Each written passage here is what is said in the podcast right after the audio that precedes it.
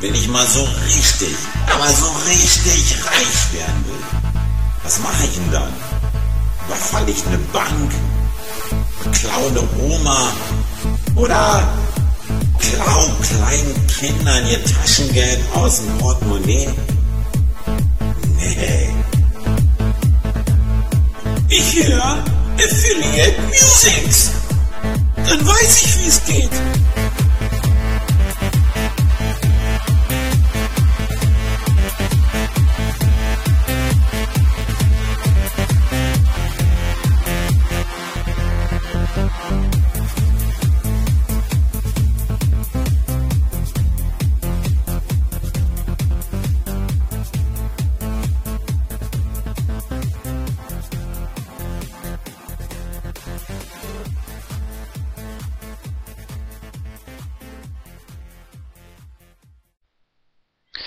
Ja, hallo und herzlich willkommen zur zweiten Ausgabe von Affiliate Musics, dem Podcast zum Thema Affiliate Marketing auf Radio für SEO. Ja, was soll ich sagen? Ich muss sagen, ich bin überwältigt, nachdem es letztes Mal eigentlich so die erste Sendung war, die ich überhaupt so in dieser Art gemacht habe, also als Podcast waren es knapp 2000 Downloads innerhalb der ersten zwei Wochen, also knapp 2000 Hörer. Und ich war überwältigt von dem Feedback, das ich bekommen habe. Es gab sehr viele positive Kommentare über den Blog auf Radio for SEO.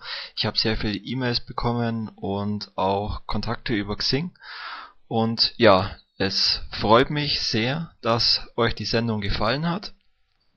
Und es motiviert mich natürlich und setzt mich auch einigermaßen unter Druck, was auch nicht schlecht ist, für euch weiterhin eine Sendung auf hohem Niveau zu machen, mit vielen News, Trends und Informationen.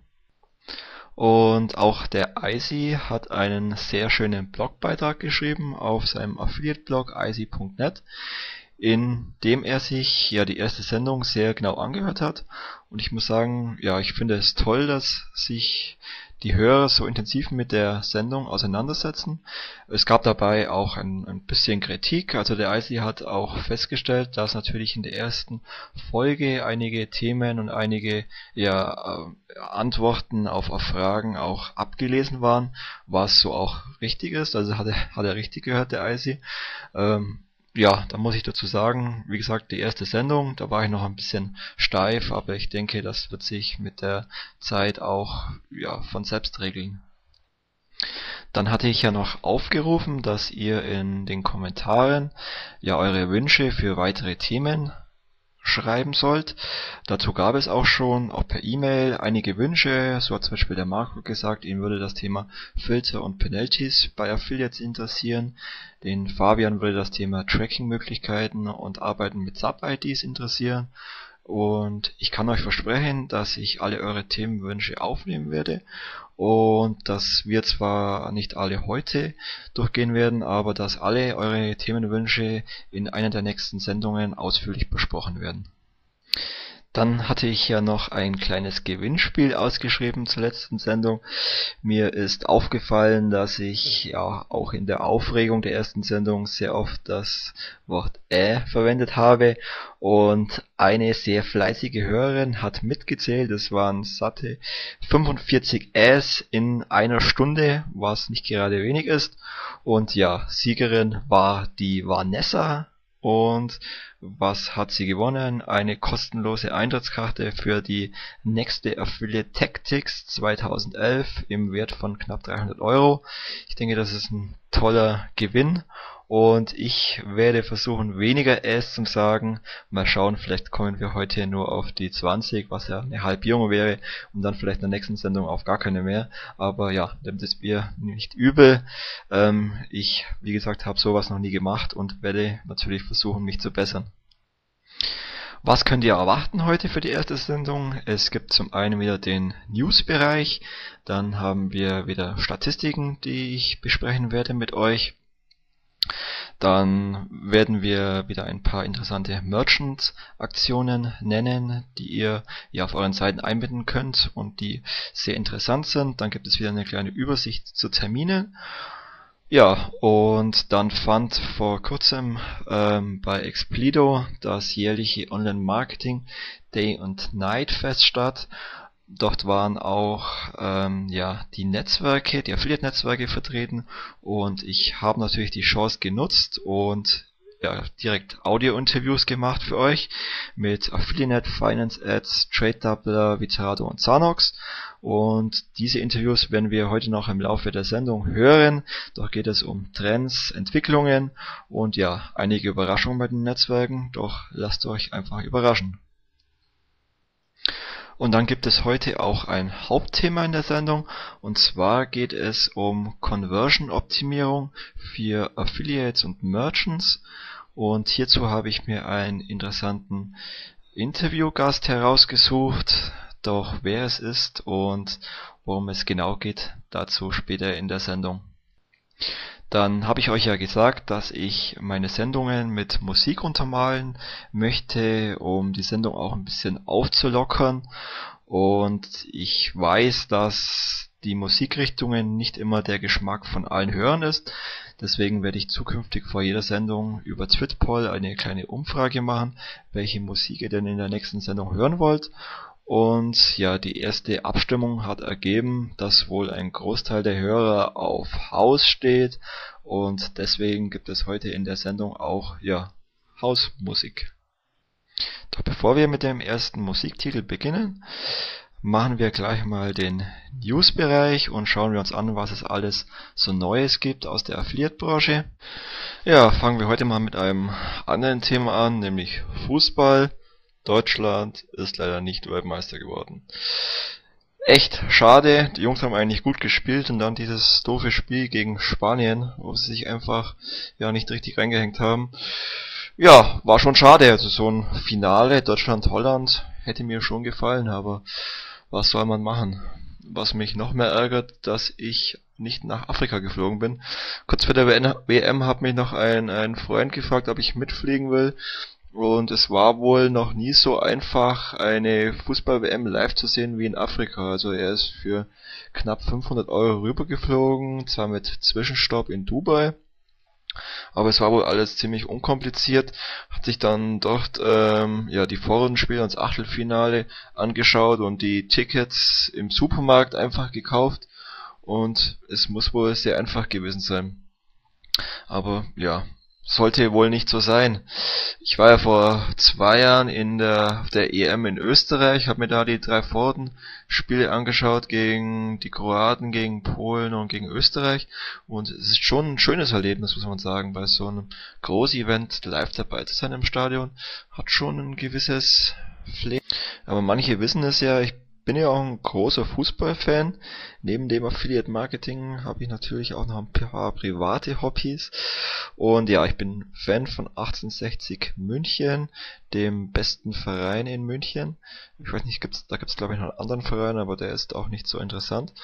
Und ja, für mich geht es in zwei Wochen wieder ins Trainingslager mit den Löwen. Ähm, manche fragen dann immer, ob ich ja noch ganz dicht bin. Aber ich finde es immer ganz interessant, äh, auf das Trainingslager mitzufahren.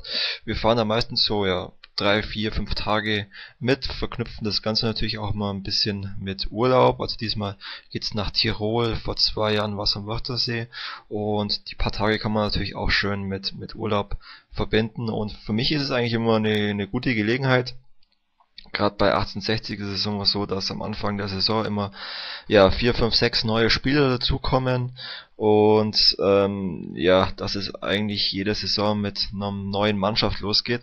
Und diese vier, fünf Tage kann man eigentlich sehr gut dazu nutzen, die Spieler kennenzulernen, sich ein paar Testspiele anzuschauen, einen guten Eindruck zu gewinnen von, von der neuen Mannschaft.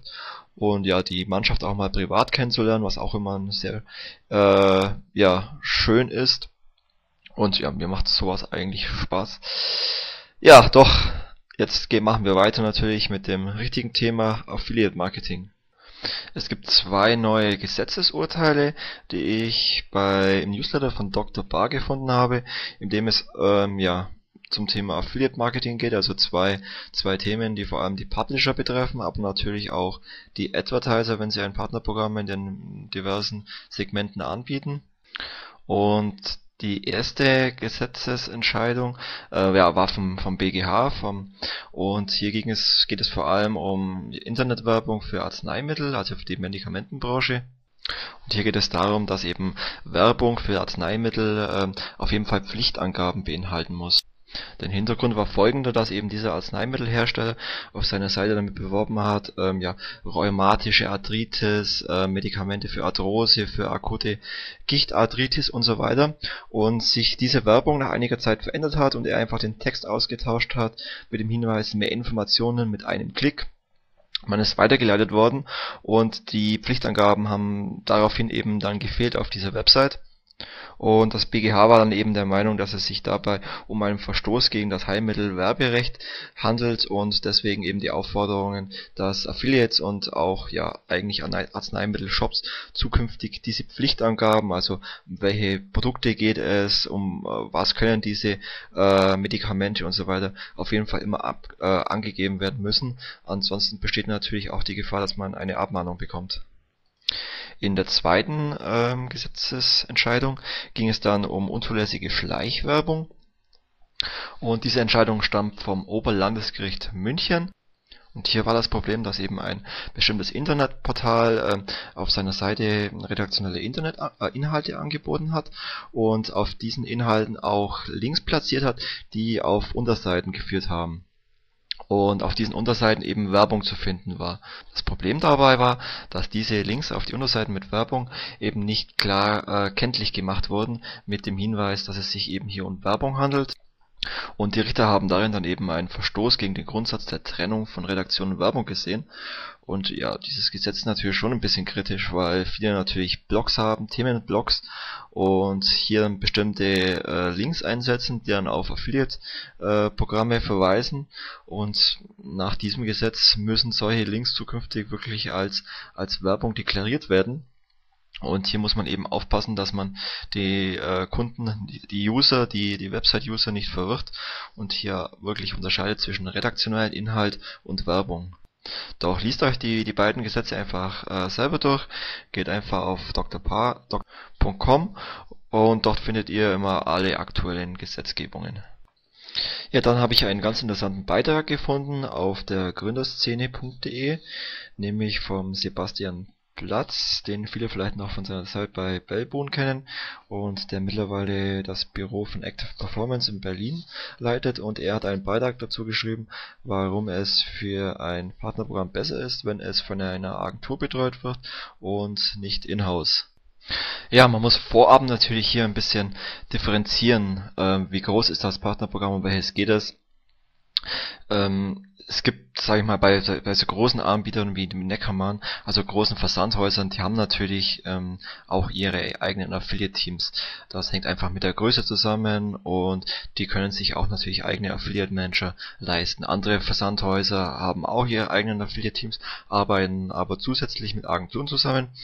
Ähm, es gibt aber allerdings auch noch einige ja, mittelgroße Programme, bei denen sich in-house vielleicht nicht die äh, Einstellung eines Affiliate Managers äh, rendiert und hier werden dann meistens Mitarbeiter zugezogen, die das Ganze vielleicht nicht Fulltime machen, sondern nur nebenbei. Und auch hier kann sich natürlich der Einsatz einer Agentur auf jeden Fall rendieren. Also es geht ja schon damit los, wenn man ein neues Programm aufsetzt, dann hat natürlich eine Agentur wesentlich mehr Erfahrung, wenn es darum geht, ein äh, passendes Provisionsmodell aufzusetzen, das, das Programm richtig zu strukturieren, ähm, zu wissen, welche Werbemittel funktionieren denn in diesem Segment gut oder welche Publisher ähm, Modelle sind denn nötig, um das um für das Programm äh, genügend Umsatz zu erzielen. Und hier hat eine Agentur einfach aufgrund ihrer vielfältigen Erfahrungen ja sehr viel Hintergrundwissen, um so ein Programm auch ähm, bestmöglichst zu starten und dann natürlich auch ins Laufen zu bekommen. Das gleiche gilt ja auch, wenn man dann so ein Programm betreut, ähm, dass eine Agentur natürlich hier auch die Möglichkeit hat, ähm, wenn es zu Problemen kommt, dann kann sich der Affiliate Manager, der das Programm betreut, zum Beispiel auch mit seinen Kollegen austauschen, sich über Probleme austauschen und hier sehr schnell Lösungen finden, wie man Probleme beheben kann. Und bei einer Inhouse-Betreuung, gerade wenn es nur ein Affiliate Manager oder ein Mitarbeiter nebenzu macht, dann hat er eben nicht so die schnelle Möglichkeit, sich auszutauschen. Also es gibt natürlich Foren, wo man sich austauschen kann ähm, oder man kann direkt die Netzwerke zur Rate ziehen, aber dennoch ist es natürlich in einer Agentur ja wesentlich einfacher Synergien zu nutzen, um und auf äh, Probleme zu reagieren. Dann einen weiteren Punkt, den der Sebastian eben in seinem Beitrag anspricht, ist das Thema ähm, Ressourcenplanung und Zeitplanung. Und hier ist dann eben oftmals so, dass wenn ein Mitarbeiter das Inhouse betreut, dass er auch gar nicht sich so zeitintensiv um das Programm kümmern kann, weil er ja gerade bei, bei mittelgroßen Programmen eben auch nicht Fulltime für das Programm abgestellt ist, sondern nebenzu vielleicht noch andere Tätigkeiten ausführt. Und man muss schon beachten, dass die Betreuung eines Partnerprogramms schon sehr zeitintensiv ist. Also man muss das Programm natürlich regelmäßig ähm, ja controllen, man muss Reportings erstellen, man muss versuchen aus den Ergebnissen zu lernen und das Ganze zu optimieren. Man schaut sich die Werbemittel an, wie diese konvertieren, ob man hier vielleicht bessere Werbemittel anbieten kann. Man sehr zeitintensiv ist natürlich das ganze Thema Partnermanagement. Das heißt, man scoutet regelmäßig nach neuen möglichen Publishern, man versucht inaktive Publisher, die sich angemeldet haben, ähm, zu, zu motivieren, aktiv zu werden. Ein wichtiger Punkt ist natürlich auch die Betreuung der Top-Publisher mit dem man regelmäßig in Kontakt stehen muss, äh, um den Support zu leisten, um sie anzurufen, zu fragen, ob sie irgendwelche Fragen, Wünsche, Probleme haben, mit denen, in denen man sie unterstützen kann. Man muss äh, sehr schnell reagieren, wenn man feststellt, dass der Traffic, äh, die, die Sales bei bestimmten Publishern eingebrochen sind und sich kontaktieren, wie man wieder dagegen steuern kann. Also es gibt sehr viele Punkte und sehr viele Tätigkeiten, die auch wirklich sehr viel Zeit in Anspruch nehmen und dieser Punkt ist wirklich nicht zu unterschätzen. Und diese Aufgaben dann von einem Mitarbeiter nebenbei machen zu lassen, ist ja schon etwas, äh, was eben nicht bei jedem Partnerprogramm funktioniert. Dann ist es natürlich auch so, dass Agenturen ähm, ja aus, aus ihrer Vielzahl von, von Programmen, die sie betreuen, auch sehr viele Kontakte haben zu Publishern. Also sie wissen, wenn ein neues Programm dazukommt, welchen Publisher muss ich jetzt angehen, um mit diesem Umsatz zu erzielen. Also nur mal ein paar Beispiele. Die Agenturen veranstalten ja selbst sehr viele Events auch, um mit den Top-Publishern in Kontakt zu bleiben ein paar Beispiele, Nonstop Consulting organisiert immer ihr Kartrennen, ähm, Quiznummer macht immer ihren Kicker-Event, iCrossing macht immer ihre Winter Games, Active Performance macht immer so ein, äh, so ein Clubfest in, in Hamburg. Ähm, Explido macht sehr viele Events mit Affiliate Networks, der Affiliate Tactics oder auch sehr vielen Publisher-Events. Ähm, eigentlich sind alle Agenturen sehr gut vernetzt in ihrer in ihrer Branche, äh, kennen die großen Publisher, kennen die großen Player und können damit natürlich sehr viel Umsatz für ein Programm ähm, ja organisieren und bei einer Inhouse-Betreuung ist das eben ein bisschen anders, weil man eben nur sein eigenes Programm hat. Man bekommt nach einer gewissen Zeit sicherlich auch einen, einen bestimmten Tunnelblick und hier kann einfach die Agentur auf sehr viele Programme zurückgreifen und hat, kann auch hier eben die Synergien nutzen. Dann ist es natürlich auch wichtig, dass zu einer optimalen Programmbetreuung natürlich der, auch der Einsatz von Tools gehört. Und auch hier haben die Agenturen natürlich sehr viele Tools, die sie einsetzen für ihre Partnerprogramme. Also da geht es zum Beispiel um Tools, um Brandbidding zu erkennen und Brandwatch. Dann gibt es Tools, ähm, die eben Fraud Detection erkennen können, das heißt maschinell erzeugte Klicks. Ähm, dann gibt es sehr viele Überwachungstools, mit denen man Publisher verwalten kann und sich die Traffics anschauen kann. Also es gibt hier Retargeting-Tools, es gibt wirklich sehr viele Tools, die Agenturen eben einsetzen und die im Endeffekt auch die Arbeit erleichtern, auch sehr viele Vorgänge automatisieren und solche Tools sind natürlich auch sehr kostspielig und da hat eben ein Advertiser den Vorteil, dass ähm, er bei einer Agentur nicht die Kosten zu tragen hat, nicht die vollen Kosten zu tragen hat, dass sich die Kosten ja auf alle Programme aufteilen. Also insgesamt kann man sagen, es sind ähm, natürlich sehr viele Punkte, die für eine Agentur sprechen. Sicherlich ähm, gibt es auch Punkte, die für eine Inhouse-Betreuung sprechen, gerade wenn es um einen großen Versandhändler geht Hier bietet es sich vielleicht an, ähm, ja, ein, zwei Ansprechpartner in-house zu haben, die das ganze Thema koordinieren und ähm, die weiteren Aufgaben dann vielleicht von der Agentur machen zu lassen. Für kleine Händler ähm, lohnt sich vielleicht eine Agentur jetzt nicht, weil sie dann vielleicht zu teuer ist, wobei natürlich die meisten Agenturen auch auf Performance-Basis arbeiten, aber dennoch ähm, rendiert sich für ein kleines Programm dann vielleicht auch dennoch nicht, wenn es gerade ein kleines Nischenprogramm ist. Hier kann dann vielleicht eine Agentur dennoch unterstützen und die Mitarbeiter des, des äh, Shops schulen, wie sie ein Programm aufsetzen können also ich denke, ein Austausch von Partnerprogramm und Agentur ähm, sollte immer möglich sein und einfach mal die Agentur ansprechen, wie sie einen Advertiser unterstützen kann und man findet hier sicherlich immer Lösungen. Aber liest euch den Programm von Sebastian einfach mal durch. Sehr interessant geschrieben, hat ein paar sehr gute Ansätze und ich werde euch den Link einfach im Blog auf Radio 4 posten und dann könnt ihr euch ihn nochmal äh, komplett durchlesen. Ja, was gibt es noch Neues? Hm, Affiliate hat eine Toolbar für den Firefox gelauncht und diese App wird eben zum Download angeboten in dem Affiliate Developer Portal und ist vor allem für Affiliates interessant. Das heißt, die Affiliates können sich dieses App installieren in ihrem Browser und können dann in der Taskleiste, also am unteren Bildschirmrand, sich immer anzeigen lassen, wie sich die Umsatzentwicklung also wie sich der Umsatz entwickelt, äh, wie viel offene und stornierte Sales sie noch haben, wie viel Provisionen sie verdient haben und ja, also ich denke ein nettes Spielzeug, um immer seine Programme zu überprüfen, zu sehen, wie viel Geld habe ich gerade verdient und ähm, hat es denn für heute schon gereicht oder muss ich noch ein bisschen Gas geben. Was auch ganz nett ist, dass man sich mit dieser Toolbar, also wenn man im Internet surft und ein bestimmtes Thema hat, wo einen interessiert, dass man sich dann direkt für dieses Thema auch beim Advertiser direkt für das Partnerprogramm anmelden kann. Also am besten einfach mal downloaden, mal testen und mal schauen, ob es einem weiterhilft. Dann hat der Gutschein-Publisher, das Portal www.gutegutscheine.de, eine neue Studie veröffentlicht, natürlich zum Thema Gutscheine und hat dabei auch einige sehr interessante Fakten veröffentlicht.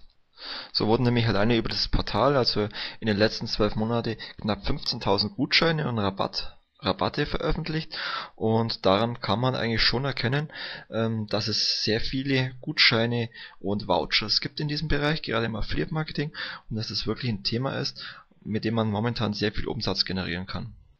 Das zeigt auch die Zahl, dass über gute Gutscheine in den letzten zwölf Monaten ins insgesamt 10 Millionen Euro Umsatz generiert wurden und dass insgesamt 2200 Shops im Moment Rabatte anbieten.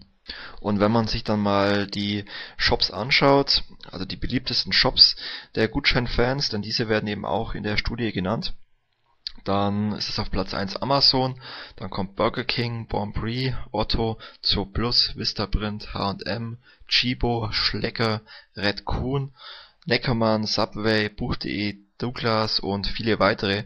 Und da kann man schon erkennen, dass es natürlich vor allem die großen Brands sind, die hier einen, guten, einen Gutschein anbieten oder einen Rabatt und dann natürlich auch von den Usern gesucht werden und genutzt werden.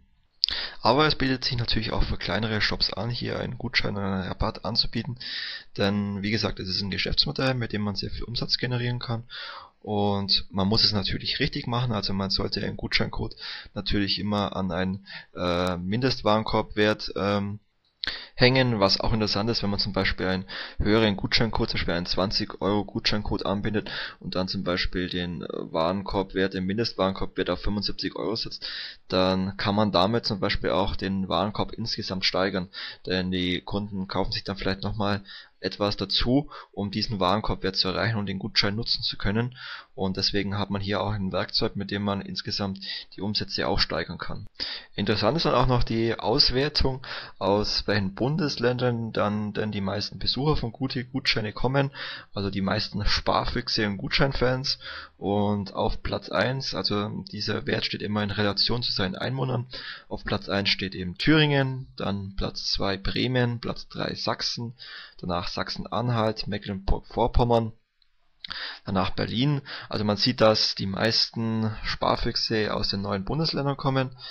Ähm, ja, nach Berlin kommt Niedersachsen, Rheinland-Pfalz, Brandenburg, Baden-Württemberg, Bayern, Hessen, Schle Schleswig-Holstein, Nordrhein-Westfalen, Saarland und Hamburg. Und dann wird auch noch kommuniziert, wer dann die meisten Gutscheine abruft. Das sind vor allem Frauen zwischen 30 und 45 Jahren. Diese nutzen wahrscheinlich die Gutscheine immer, um neue Mode zu kaufen, denke ich mal. Zudem noch computeraffine junge Menschen beider Geschlechter und oft auch Studenten. Was natürlich auch klar ist, da Studenten auch nicht immer so viel Geld zur Verfügung haben und dann auch natürlich gerne auf Gutscheine zurückgreifen. Insgesamt eine ganz nette Studie und ja auch mal nett zu wissen, wie viel Umsatz dieser Publisher generiert hat, äh, welche Gutscheine gut funktionieren und woher denn die Schnäppchen hier kommen. Und ja, ich freue mich auf viele weitere Studien aus dem Gutscheinbereich, denn es ist wirklich ein tolles Thema. Wir haben noch ein paar weitere News und auch ein paar interessante Studien. Doch ähm, bevor wir es weitermachen und der erste Teil zu lang wird, machen wir erstmal ein bisschen Musik, nämlich Insan 3 Like 3 von Babe.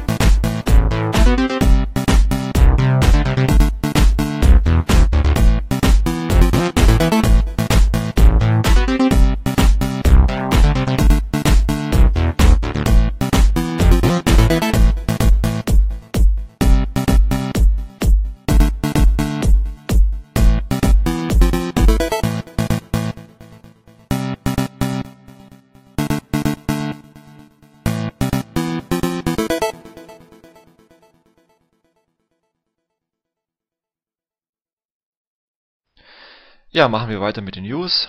Ich habe einen tollen Blogbeitrag gefunden im Blog von icy.net und hier wurde er gefragt, wie er denn vorgeht, wenn er ein neues Affiliate-Programm bewirbt. Ja, und der IC schreibt, also wenn er ein neues Programm bewirbt, dann schaut er sich natürlich erstmal den Wettbewerb an. Das heißt, ähm, wer ist in diesen Bereichen aktiv dann schaut er sich natürlich an, was natürlich jeder Affiliate machen sollte, ähm, ja, wie ist das Verhältnis von sichtbaren Seiten im Google Index zum Suchverhalten? Der besten Suchbegriffe. Und hier hat übrigens, äh, kann ich mich erinnern, auf der SEO Campix in, in Berlin vor kurzem der Orange SEO auch ein interessantes Tool äh, vorgestellt, mit dem er ja, Keywords suchen kann in Google und sich anzeigen lassen kann, bei welchen Keywords gibt es ein, Such ein hohes Suchvolumen der User, allerdings ähm, sehr wenig äh, sichtbare Seiten. Und das bringt natürlich den Vorteil, dass man hier optimieren kann und sehr wenig Konkurrenz hat in dem Bereich. Dann schreibt er noch, dass er eben anhand der Affiliate-IDs überprüft, welche Webseiten äh, seine Wettbewerber, also die Affiliates, noch haben und dass er sich einfach anschaut, äh, welche Affiliates sind für welches Partnerprogramm eben aktiv. Und hierzu kann man eben die Systrix Toolboxen nutzen, die eben äh, ein Tool zur Verfügung stellt, mit dem man ganz genau schauen kann, welche Publisher sind für ein Programm aktiv und welche Webseiten haben diese Publisher. Und damit kann man natürlich eine sehr gute Wettbewerbsanalyse durchführen und kann schauen, ähm, rendiert sich das für mich in diesem Markt tätig zu werden, in diesem Segment, beziehungsweise einfach zu schauen, ähm, welche, welche Nische bietet sich an, um hier für mich aktiv zu werden. Ja, wenn es dann darum geht, Traffic auf seine Seiten zu bekommen, dann ähm, schreibt der IC auch, wie er eben hier vorgeht. Und hier ist es für ihn eben nicht wichtig, dass er schnellstmöglichst Gewinn mit seinen Projekten erzielt, sondern ihm geht es darum, dass sich ein bestimmtes Projekt einfach nach einem gewissen Zeitraum, was man halt für sich ähm, definieren muss, einfach auch rechnet und refinanziert. Das heißt, wenn man Traffic generiert über SEM, dann sollte man einfach schauen, dass man äh, das, dieses Geld nicht sofort wieder reinbekommt, sondern dass man es wirklich als langfristige Investition ansieht, um einfach sein Projekt dann irgendwann auch mal in die Gewinnzone zu bringen. Ganz lustig finde ich auch, weil es beim Icy eigentlich ähnlich ist wie bei mir.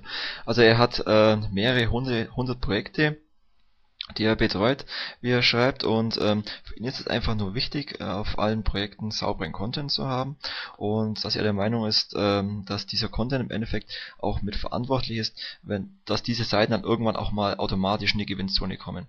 Denn Content ist für Google extrem wichtig. Natürlich sind auch die Links extrem wichtig, aber wenn man mehrere Projekte hat, und nicht Wert darauf legt, dass jedes Einzelprojekt gleich ein paar tausend Euro Gewinn einspielt, sondern man über die Masse rechnet und sagt, man ähm, ja, lässt verschiedene Domains laufen, die haben alle guten, äh, guten Content, bekommen nach und nach automatisch die Links und äh, finanziert diese, wenn man das äh, Gesamt betrachtet, das heißt, der Gesamtgewinn muss passen über alle Projekte, dann ist das natürlich auch eine, eine gute Möglichkeit, um damit Geld zu verdienen. Das bedeutet, man muss das Ganze wirklich langfristig betrachten und nicht auf den schnellen Euro aus sein. Und ja, so arbeite ich im Endeffekt auch. Also ihr wisst, dass ich auch nebenzu als Affiliate tätig bin.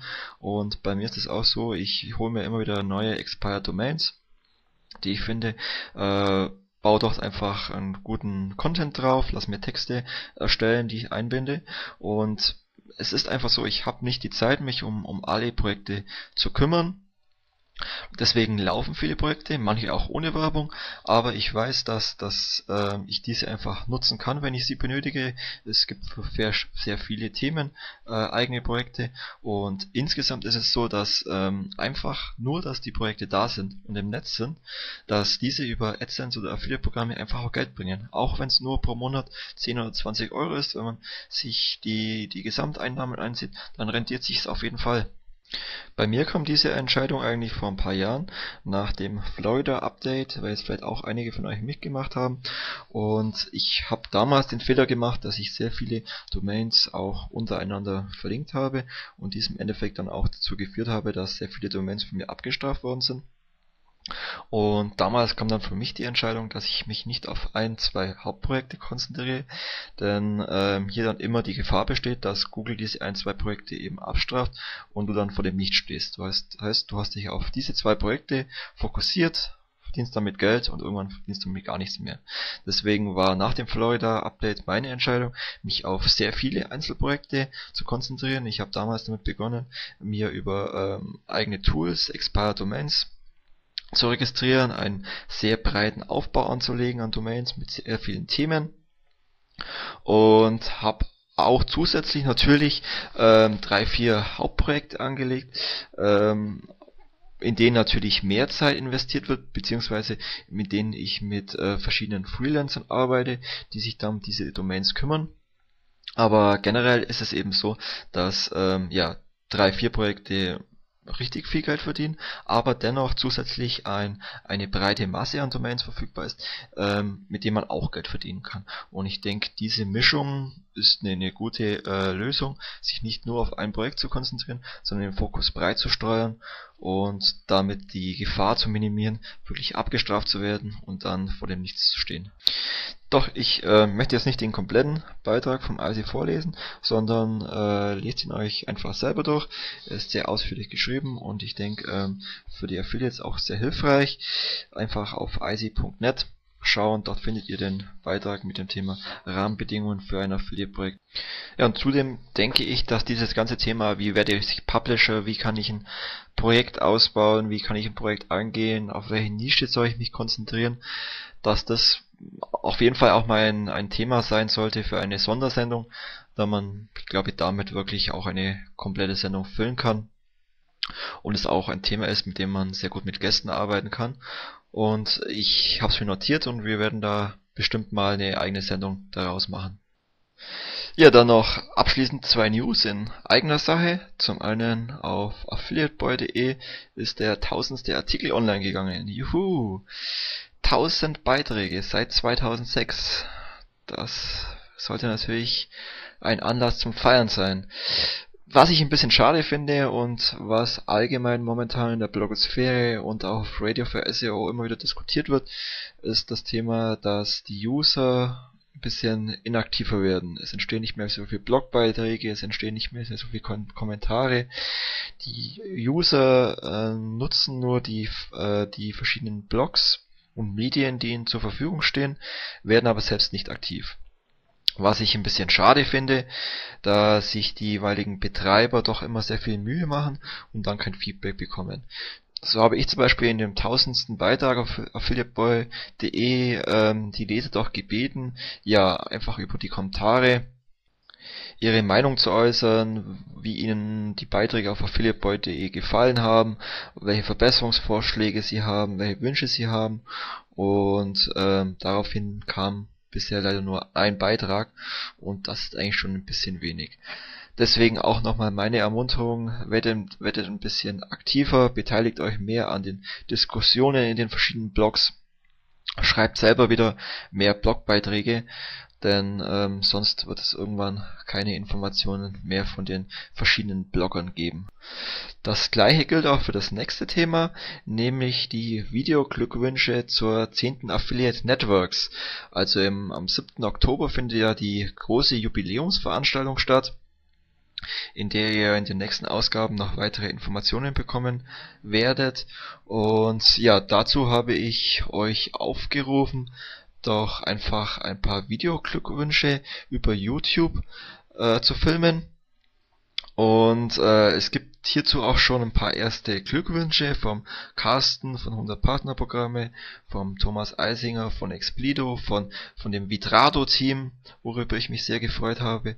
Und ja, ich würde mich auch sehr freuen, wenn auch von euch ein paar Glückwünsche kommen. Ihr könnt der Affiliate Networks gratulieren zum 10. Jubiläum und eure Glückwünsche werden dann auf affiliate-networks.de slash videos veröffentlicht und zudem gibt es für jedes Video auch einen kleinen Blogbeitrag auf affiliateboy.de mit einem schönen Link dazu und ich würde mich sehr freuen, wenn hier ein paar Glückwünsche kommen würden. Ja, das war's für die News und jetzt machen wir gleich weiter mit den Studien. Ja, das Affiliate-Netzwerk Affiliate hat eine europaweite Umfrage durchgeführt zum Thema Relevanz bei Online-Werbung und Einkaufsverhalten.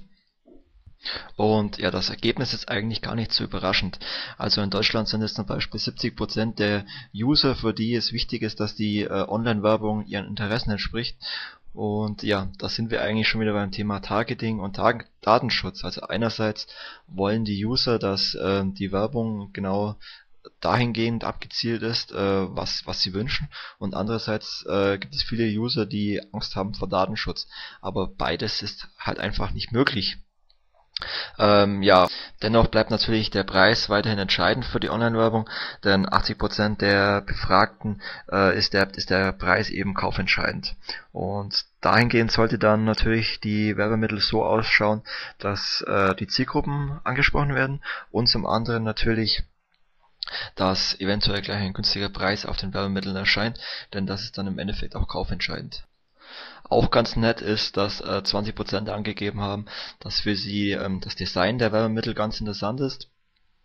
Also der Internetreklame und ja, da haben wir eigentlich schon drei Punkte. Zum einen natürlich die Internetnutzer sollten nach ihren, äh, nach ihren Wünschen, nach ihren Themen angesprochen werden. Dann sollte ein günstiger Preis kommuniziert werden und die Werbemittel sollten auch noch schön ausschauen. Am besten dann auf die Banner auch noch draufschreiben, dass, keine Ahnung, 90% der User die Produkte als gut empfinden, denn aus der Studie geht nämlich auch hervor, dass europaweit gesehen 40% auf Kundenbewertungen Wert legen. Und ich denke, mit diesem Vertrauensfaktor kann man die Kunden dann auch ansprechen. Und somit habt ihr dann den perfekten Banner, um eure Produkte zu verkaufen. Passend dazu ist auch eine neue Studie von Interactive Media und hier wurden äh, Männer und Frauen ähm, analysiert, wie sie denn Online-Werbung empfinden. Und das Ergebnis war, dass äh, weibliche Nutzer eher auf ja, emotionale Werbung reagieren bei der Online-Werbung und die Männer hier bei der Werbung nicht so einfach zu begeistern sind. Das bedeutet, dass äh, Frauen schneller zum Kauf bewegt werden können mit Werbung wie die Männer, weil die Männer doch eher auf äh, ja, rationale und klare Botschaften Wert legen. Dann hat die Studie eben herausgefunden, dass es auch Unterschiede beim Surferverhalten ist. Also bei den Männern ist es so, dass der PC eigentlich die ganze Zeit online ist und dass sie ihn eben nutzen, um Informationen aufzurufen oder als Arbeitsdesktop.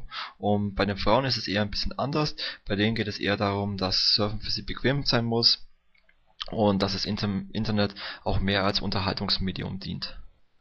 Und ja, die interessanteste Erkenntnis bei der Studie war eigentlich, dass äh, ja die Frauen eine sehr wichtige Zielgruppe sind für die Online-Werbung denn äh, 70 bis 80 Prozent der Kaufentscheidungen werden nämlich von, von Frauen getroffen.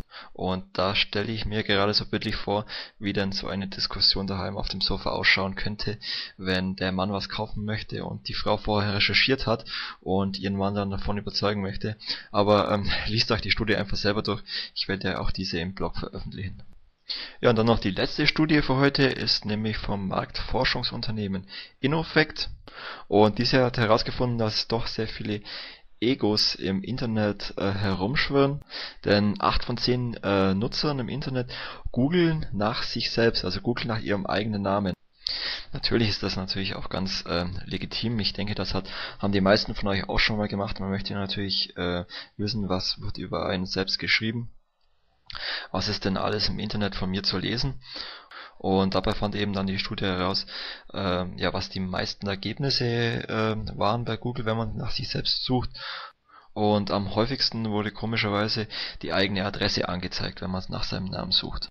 Dann bei 27% der User wurden die Hobbys angezeigt, beziehungsweise die Freizeitaktivitäten und bei 22% sogar Fotos. Ja, da muss man natürlich schon ein bisschen aufpassen. Also man sollte, äh, gerade wenn man mal auf Jobsuche ist oder äh, ja eine, eine wichtige Position innehat, dann natürlich schon schauen, welche Fotos sind hier von mir im Netz und nicht, dass da irgendwelche äh, Bilder vom letzten Saufgelage online sind. Da muss man natürlich schon ein bisschen Acht geben. Ja, was fand die Studie noch heraus? Ähm, 42% der Befragten haben eben angegeben, dass die Daten, die sich von, von sich gefunden haben, äh, veraltet sind. Und 34% haben sogar angegeben, dass die Daten, die sie im Netz finden konnten, nicht von ihnen selbst ins Netz gestellt wurden. Und das ist eben wieder der gleiche Punkt. Also man sollte wirklich äh, regelmäßig nach sich selbst googeln und schauen, wer stellt denn da welche Daten von mir ins Netz, möchte ich das und wie kann ich denn reagieren, wenn ich äh, bestimmte Fotos nicht von mir im Netz sehen möchte.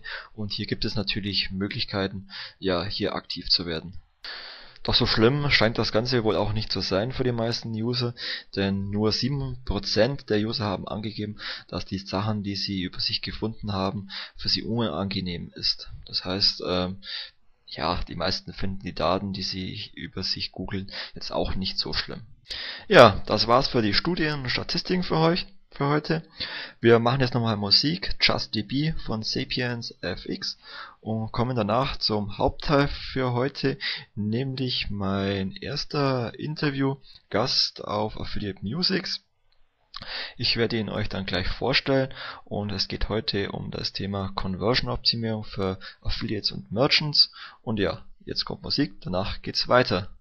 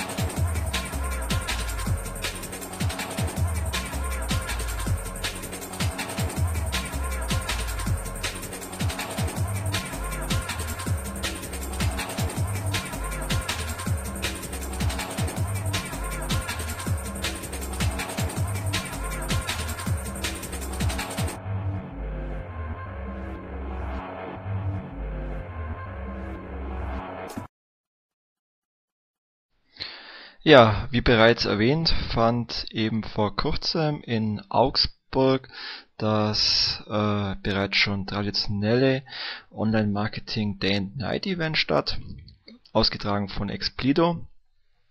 Am Nachmittag gab es hierzu einige interessante Vorträge.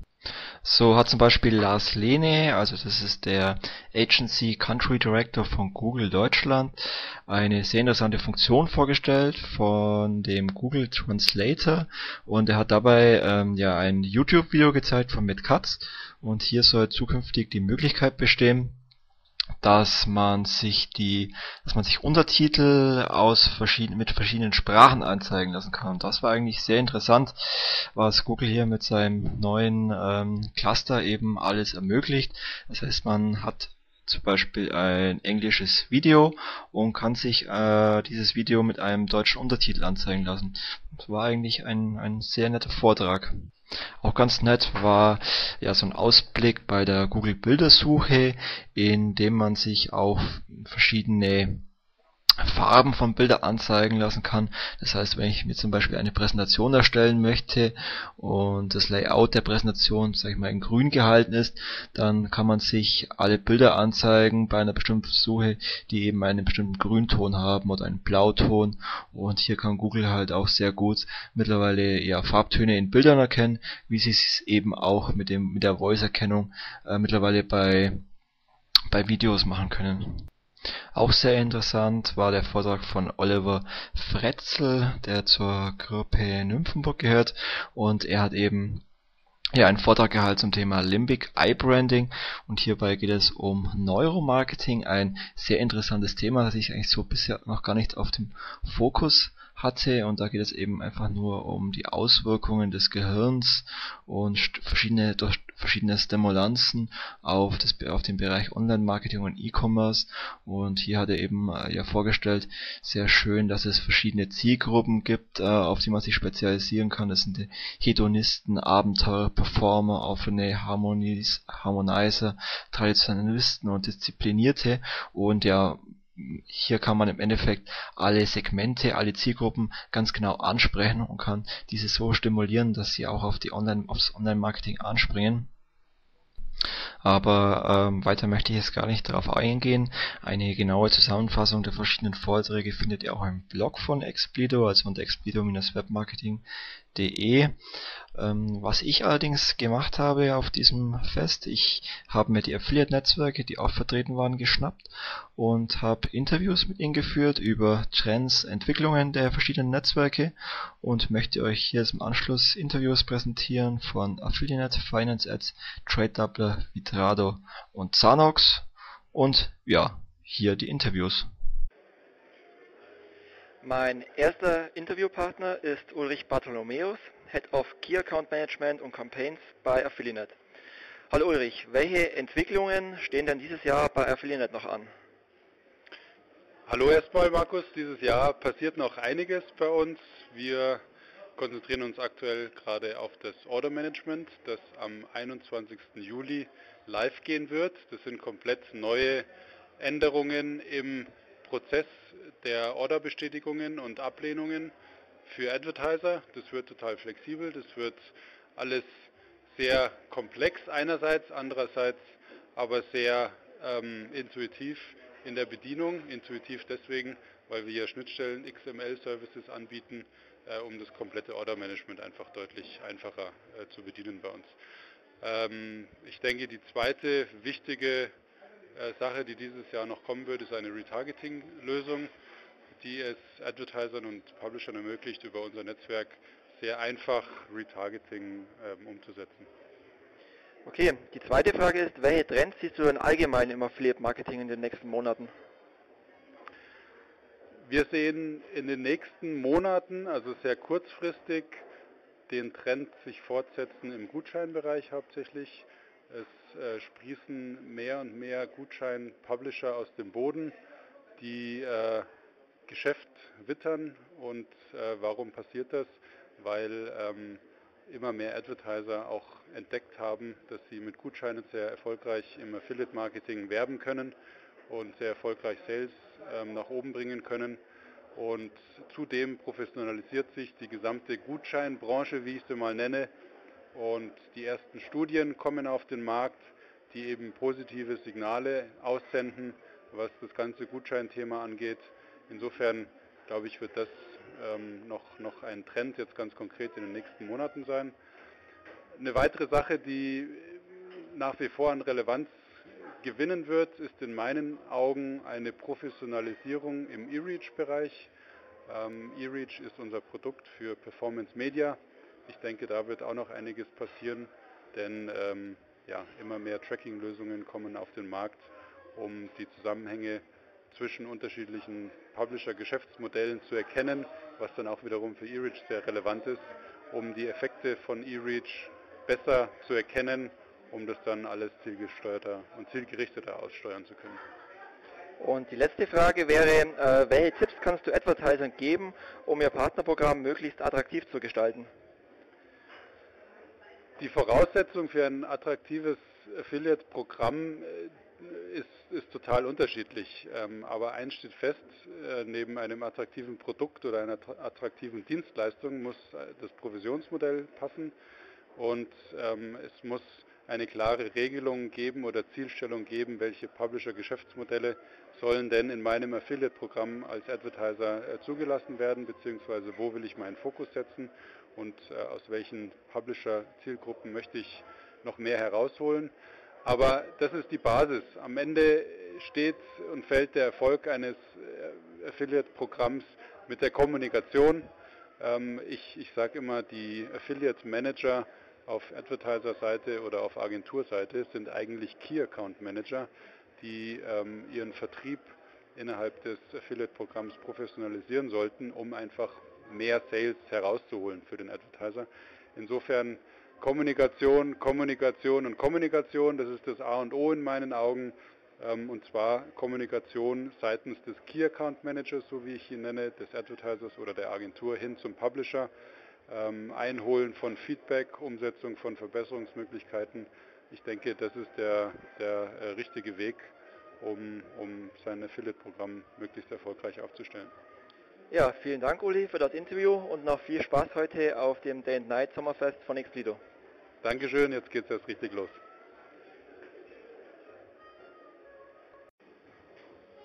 Ja, mein nächster Interviewpartner ist Ralf Fischer, Geschäftsführer von FinanceAds.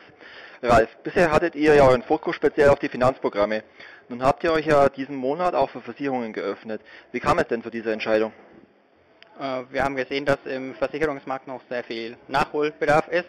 Das heißt, die Versicherungen bisher sehr wenig Umsatz über Affiliate Marketing machen und es auf der anderen Seite natürlich auch ein Wachstumsmarkt ist. Das heißt, ähm, im Moment schließen sehr wenige Leute ab, aber das soll sehr deutlich steigen in den nächsten Jahren.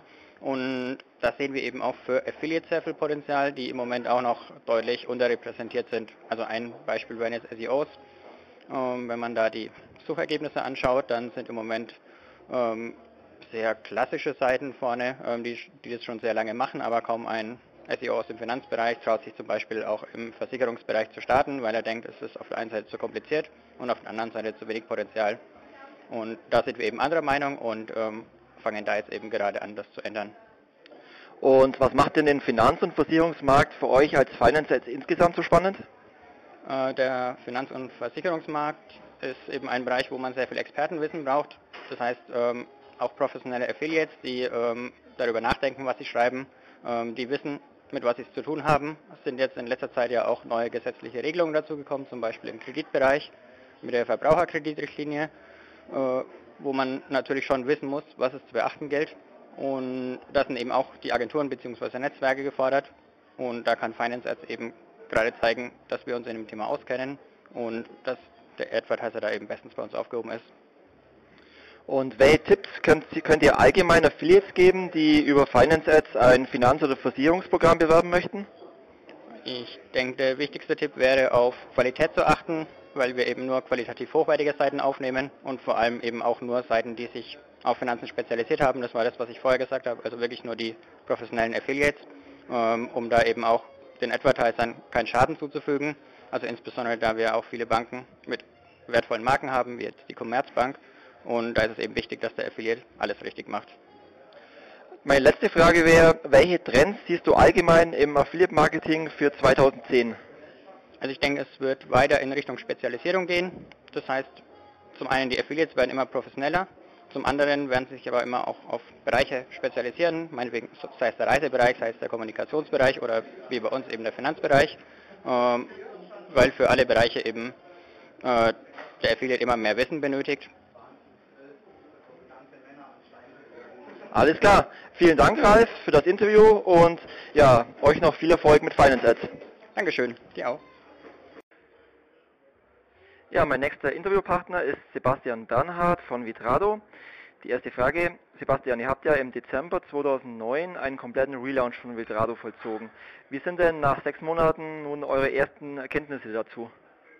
Ähm, also jetzt nach den ersten sechs Monaten müssen wir sagen, dass äh, das Portal von den Affiliates gerade äh, recht gut angenommen wird. Ähm, Gerade unsere neuen Features ähm, wie die Ad Zone sind da doch sehr beliebt äh, jetzt nach ersten Erkenntnissen. Und ja, wir konnten auch schon eine ganze Anzahl neuer Produktanbieter überzeugen, mit Vitrado zu starten und sind auch da, denke ich, auf einem guten und erfolgreichen Weg. Was können wir dann 2010 noch alles von Vitrado erwarten? Zuallererst wollen wir natürlich ähm, unser Portal ähm, so noch optimieren. Da ist natürlich nach dem Relaunch im Dezember äh, ganz klar noch nicht alles äh, 100% äh, rund und wir kriegen auch äh, immer wieder Tipps von Agenturen, von Affiliates, was noch besser gemacht werden kann. Da arbeiten wir immer wieder an der Umsetzung natürlich auch.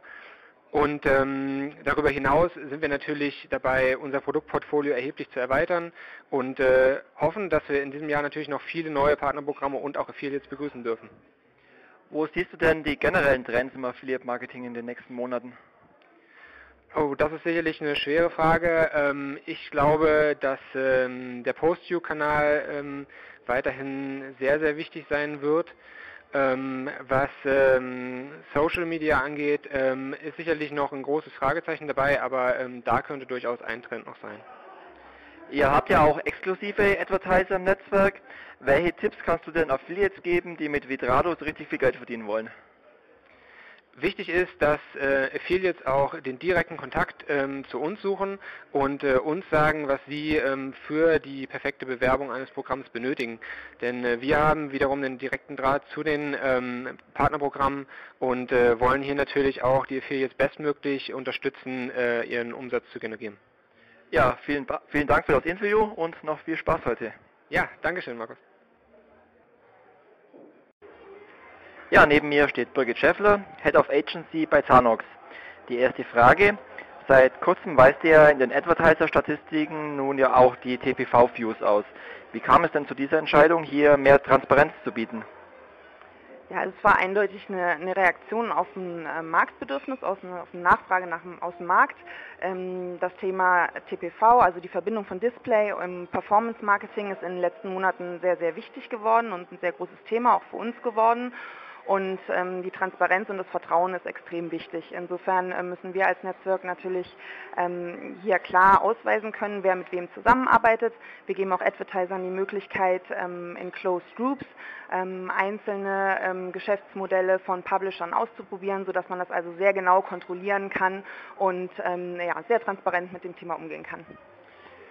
Birgit, welche Tipps kannst du den Advertisern geben, um ihr Partnerprogramm möglichst attraktiv zu gestalten? Also Punkt Nummer eins natürlich immer das Tracking. Ein gutes äh, Tracking, ein breit aufgestelltes Tracking ähm, ist natürlich immer die Basis von einem guten Netzwerk und ist das, was die Publisher auf jeden Fall als erstes interessiert. Ähm, nächstes Thema ist auf jeden Fall die Kommunikation. Ähm, Publisher haben sehr unterschiedliche Bedürfnisse, ob das Werbemittel sind, spezielle oder andere Dinge, dass man darauf eingeht, dass man seine Publisher sehr genau kennt, ist wichtig und deren Bedürfnisse sehr genau kennt. Und dann ist es auch sehr, sehr branchenspeziell. Also um ein Beispiel mal rauszugreifen, im Bereich Retail und Shopping sind die Produktdaten extrem wichtig.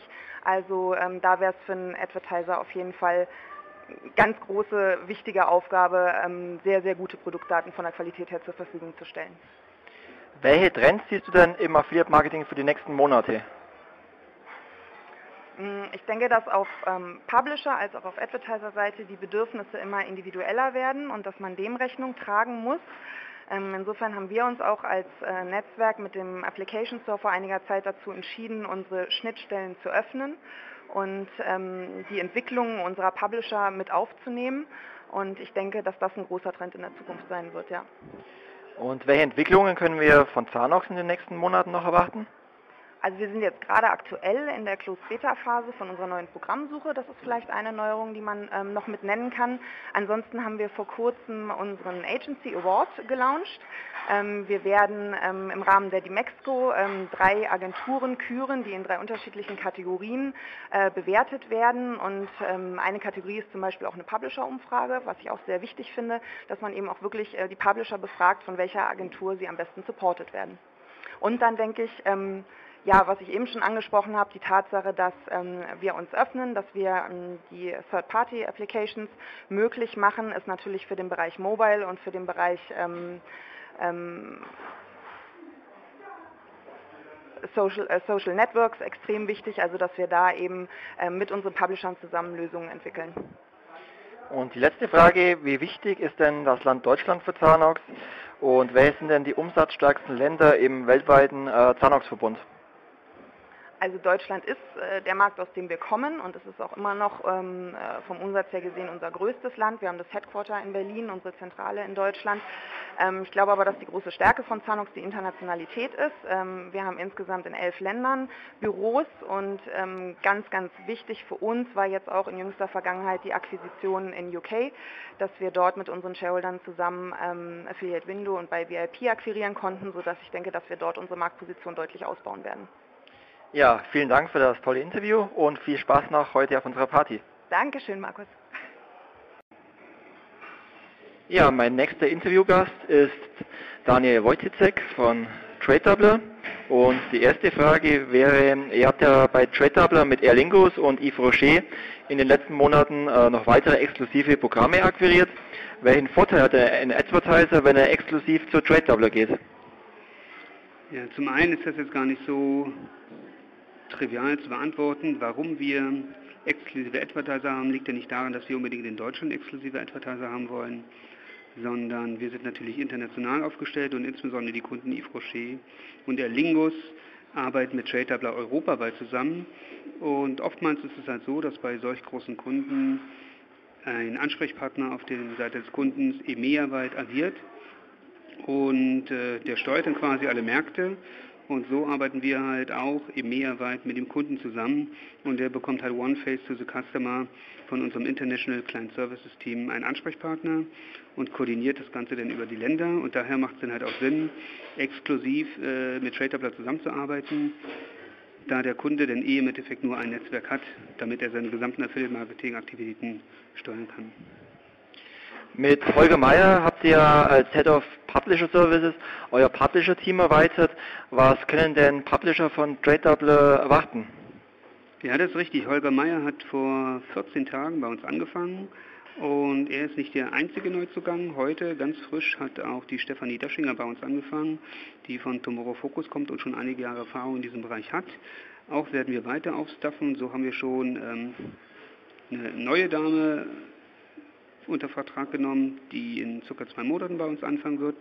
Und das heißt nichts anderes, als dass wir logischerweise den Fokus auf den Publisher-Bereich legen und dort möglichst viele Leute haben, die unsere Publisher kontinuierlich vernünftig betreuen können.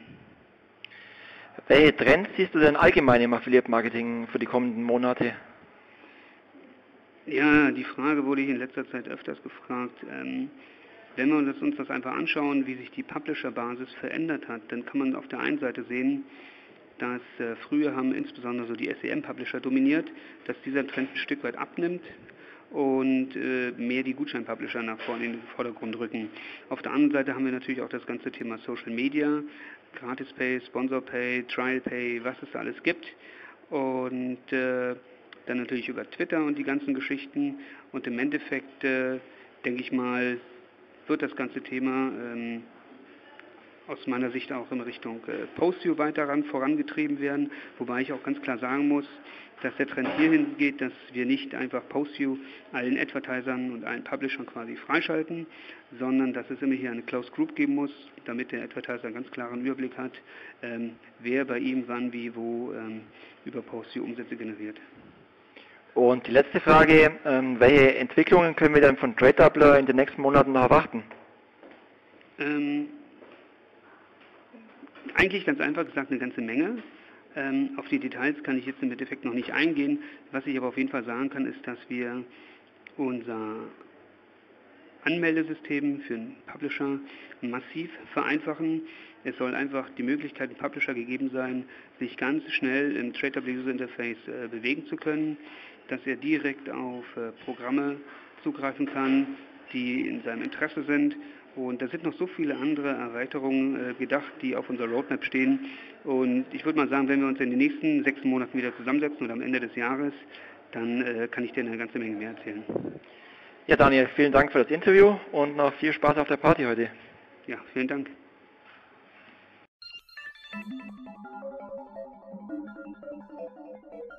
This is a dangerous group.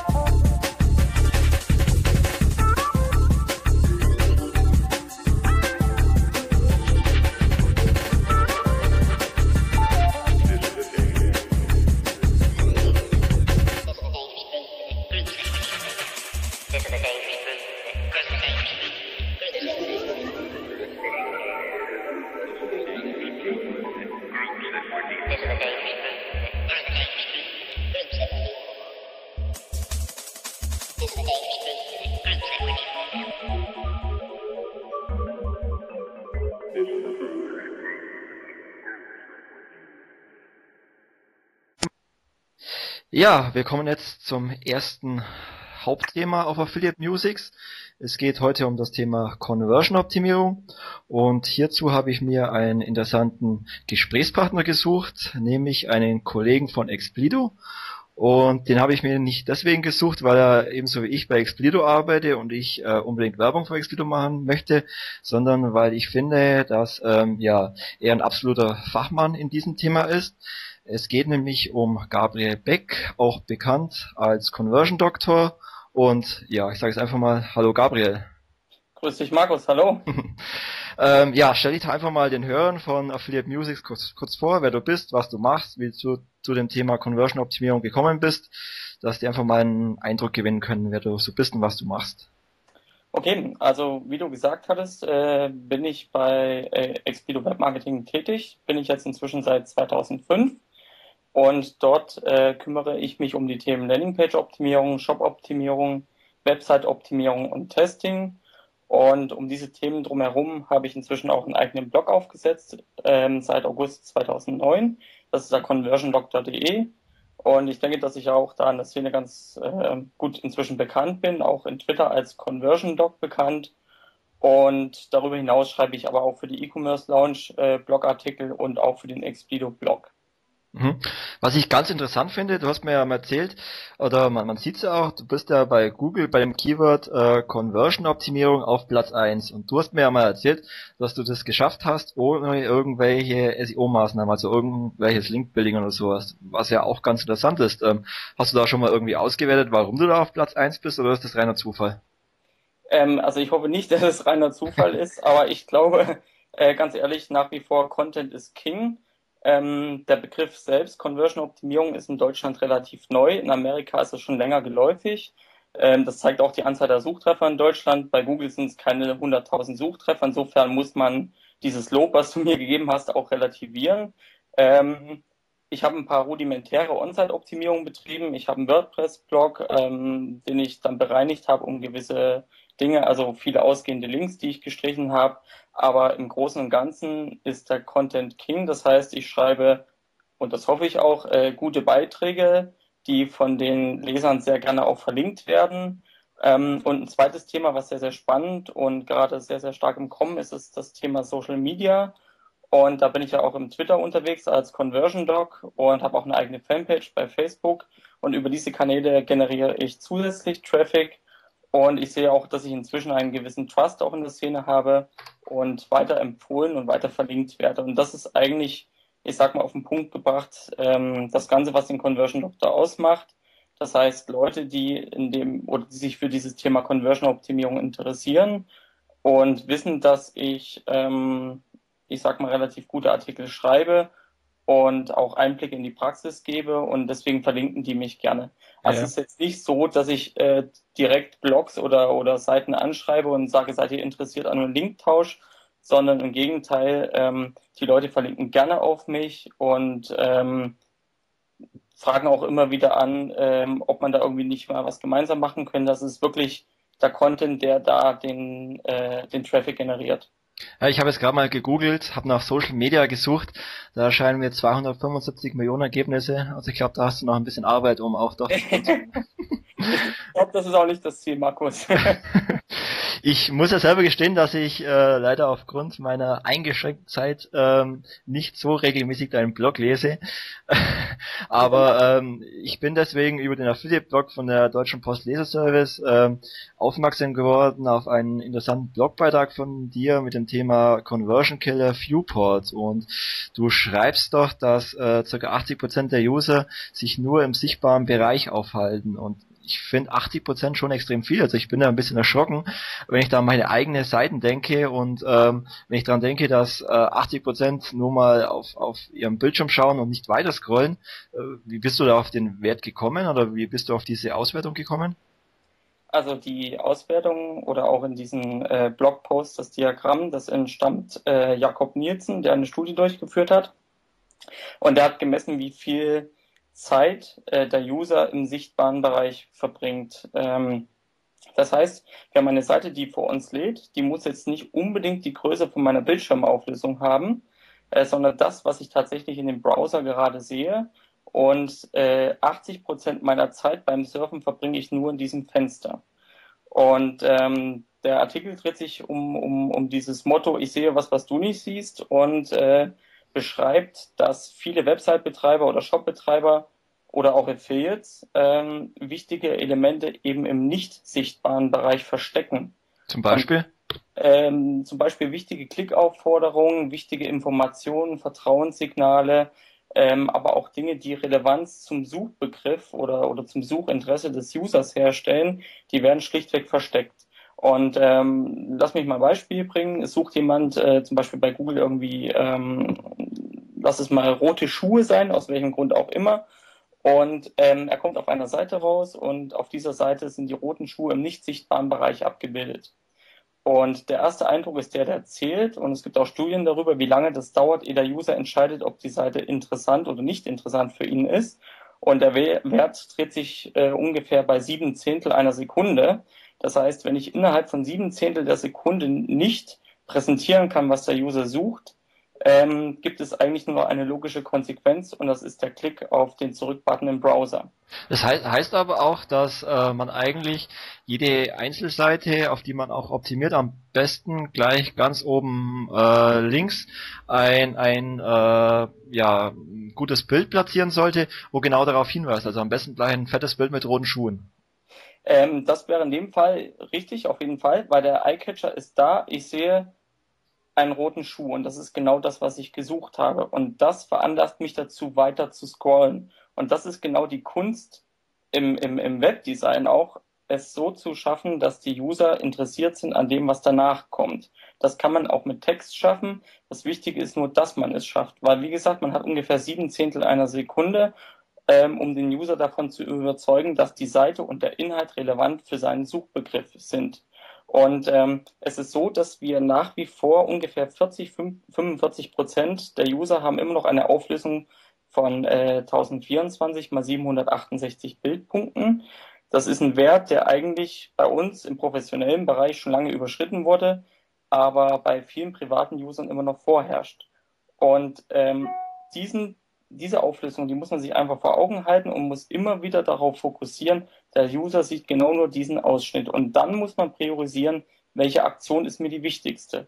Von welchem Angebot will ich den User überzeugen? Wie will ich ihn überzeugen? Und vor allen Dingen, wie kann ich seine Ängste abbauen? Es gibt nach wie vor viele schwarze Schafe im Internet und äh, ja, die schaffen es mit dubiosen Methoden, den User irgendwie in eine Falle zu locken. Man muss Ängste abbauen. Ängste abbauen heißt professionelles Design. Ängste abbauen heißt aber auch Kundenbewertungen abzubilden, User-Meinungen abzubilden, in einem Shop äh, ein Trusted Shop Siegel abzubilden und so weiter. Also das Thema Vertrauen ist im Internet nach wie vor eines der wichtigsten und ähm, das misch, mischt sich mit diesem Thema, was sehe ich? Und wenn ich nicht sehe, dass dieses Angebot vertrauenswürdig ist, dann bin ich innerhalb von diesen sieben Zehntelsekunden auch wieder weg. Mhm. Da gibt es ja auch komplette äh, Studien zu, dazu, zu diesem Thema Qualitäts- und Vertrauenssignale. Ich glaube, ja. das ist auch ein extrem wichtiger äh, Faktor in, in, in dieser ganzen Conversion-Optimierung, oder? Ja, also gerade auch im Affiliate-Bereich ähm, habe ich jetzt vor zwei, drei Wochen ein Telefonat geführt. Ähm, da hat jemand wirklich eine sehr, sehr gute Landingpage online gestellt, alles im sichtbaren Bereich, Vertrauenssignale im, im sichtbaren Bereich. Das Problem war aber, dass auf dieser Affiliate-Landingpage kein einzig ausgehender Link vorhanden war. Das heißt, man konnte sich über das Angebot, über das Info äh, Unternehmen nicht weiter informieren. Und das ist genau der Punkt. Man versucht, äh, wenn man dann tiefer an den Prozess eindringt und wirklich Details zu finden, ähm, versucht man herauszukriegen, wer, wer steckt dahinter und kann ich diesem Unternehmen vertrauen. Und wenn das nicht möglich ist, dann ist der User sehr, sehr skeptisch und irritiert und hat sehr viel Angst. Wir haben ungefähr noch zwei Drittel der Internetnutzer, die selten äh, im Internet auch unterwegs sind. Das hat eine Studie belegt. Und ähm, die haben Angst und die haben wirklich Angst davor, auch was zu bestellen. Und da muss man wirklich aufpassen und muss sehr vorsichtig mit diesem Thema umgehen und muss Ängste abbauen. Damit gewinnt man dann aber letztendlich auch Aufträge. Mhm.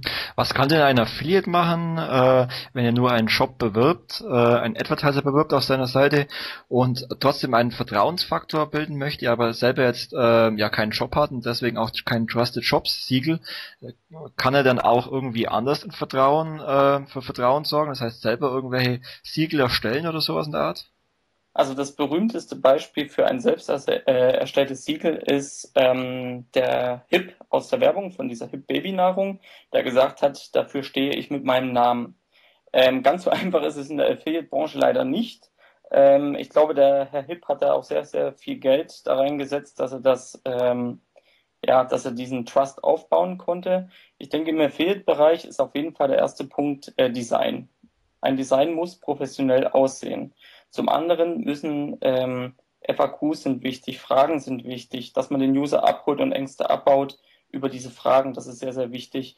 Ähm, aber auch ein Impressum, ein Kontaktbereich, das ist alles ähm, wirklich hilfreich, um die Ängste abzubauen. Wenn man allerdings das Trusted Shop Siegel nicht hat, das heißt jetzt nicht, dass das sehr, sehr schlimm ist, aber ähm, man kann es auch darüber schaffen, dass man wirklich sagt, wir versuchen jetzt eine Relevanz herzustellen und versuchen einen Schritt nach dem anderen zu gehen. Also wirklich Step by Step zu sagen, okay, das ist ein Angebot von uns, interessiert dich das? Und da gibt es eigentlich nur die Antwort ja oder nein. Und dass man immer von einem Jahr zum nächsten Jahr sich weiterhangelt und dem User zu dem Angebot bringt.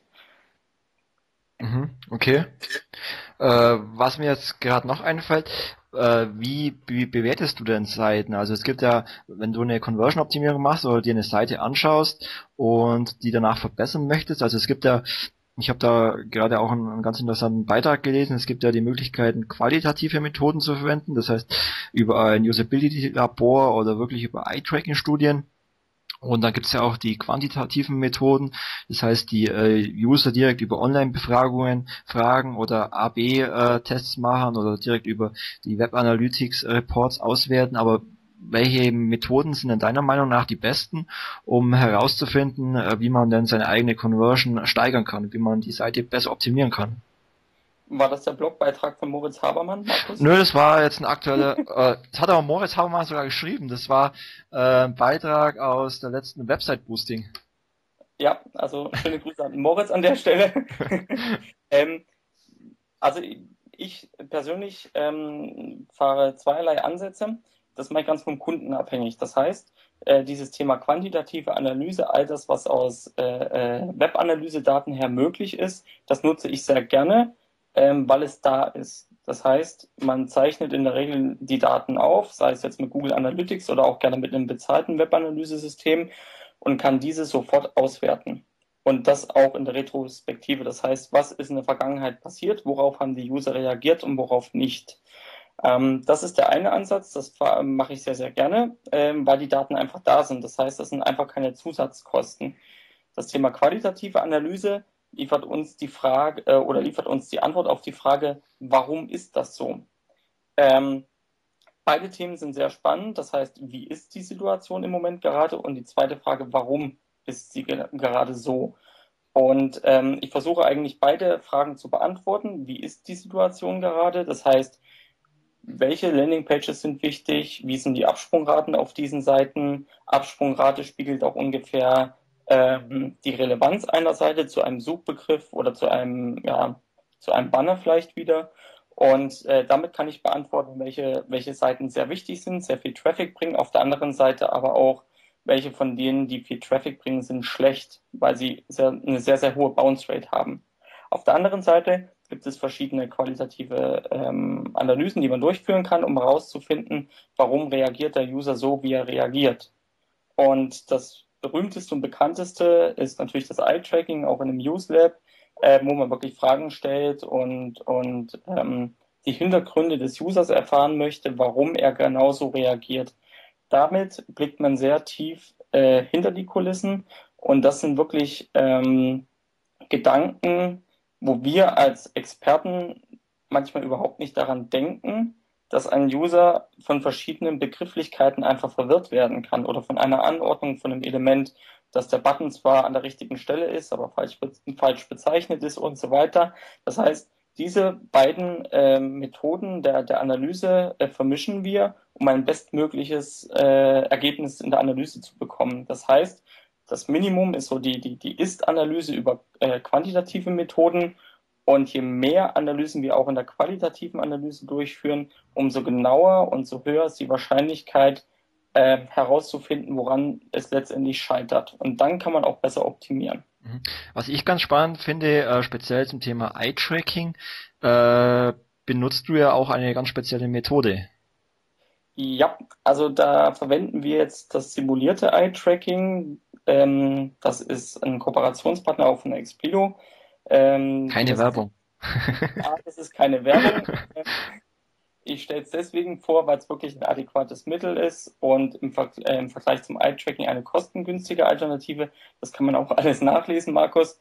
Ähm, das ist das Tool iQuant. Ähm, dieses Tool simuliert letztendlich die Prozesse, die bei uns im Hirn ablaufen, währenddessen wir auf Flächen auf einer Website ähm, schauen.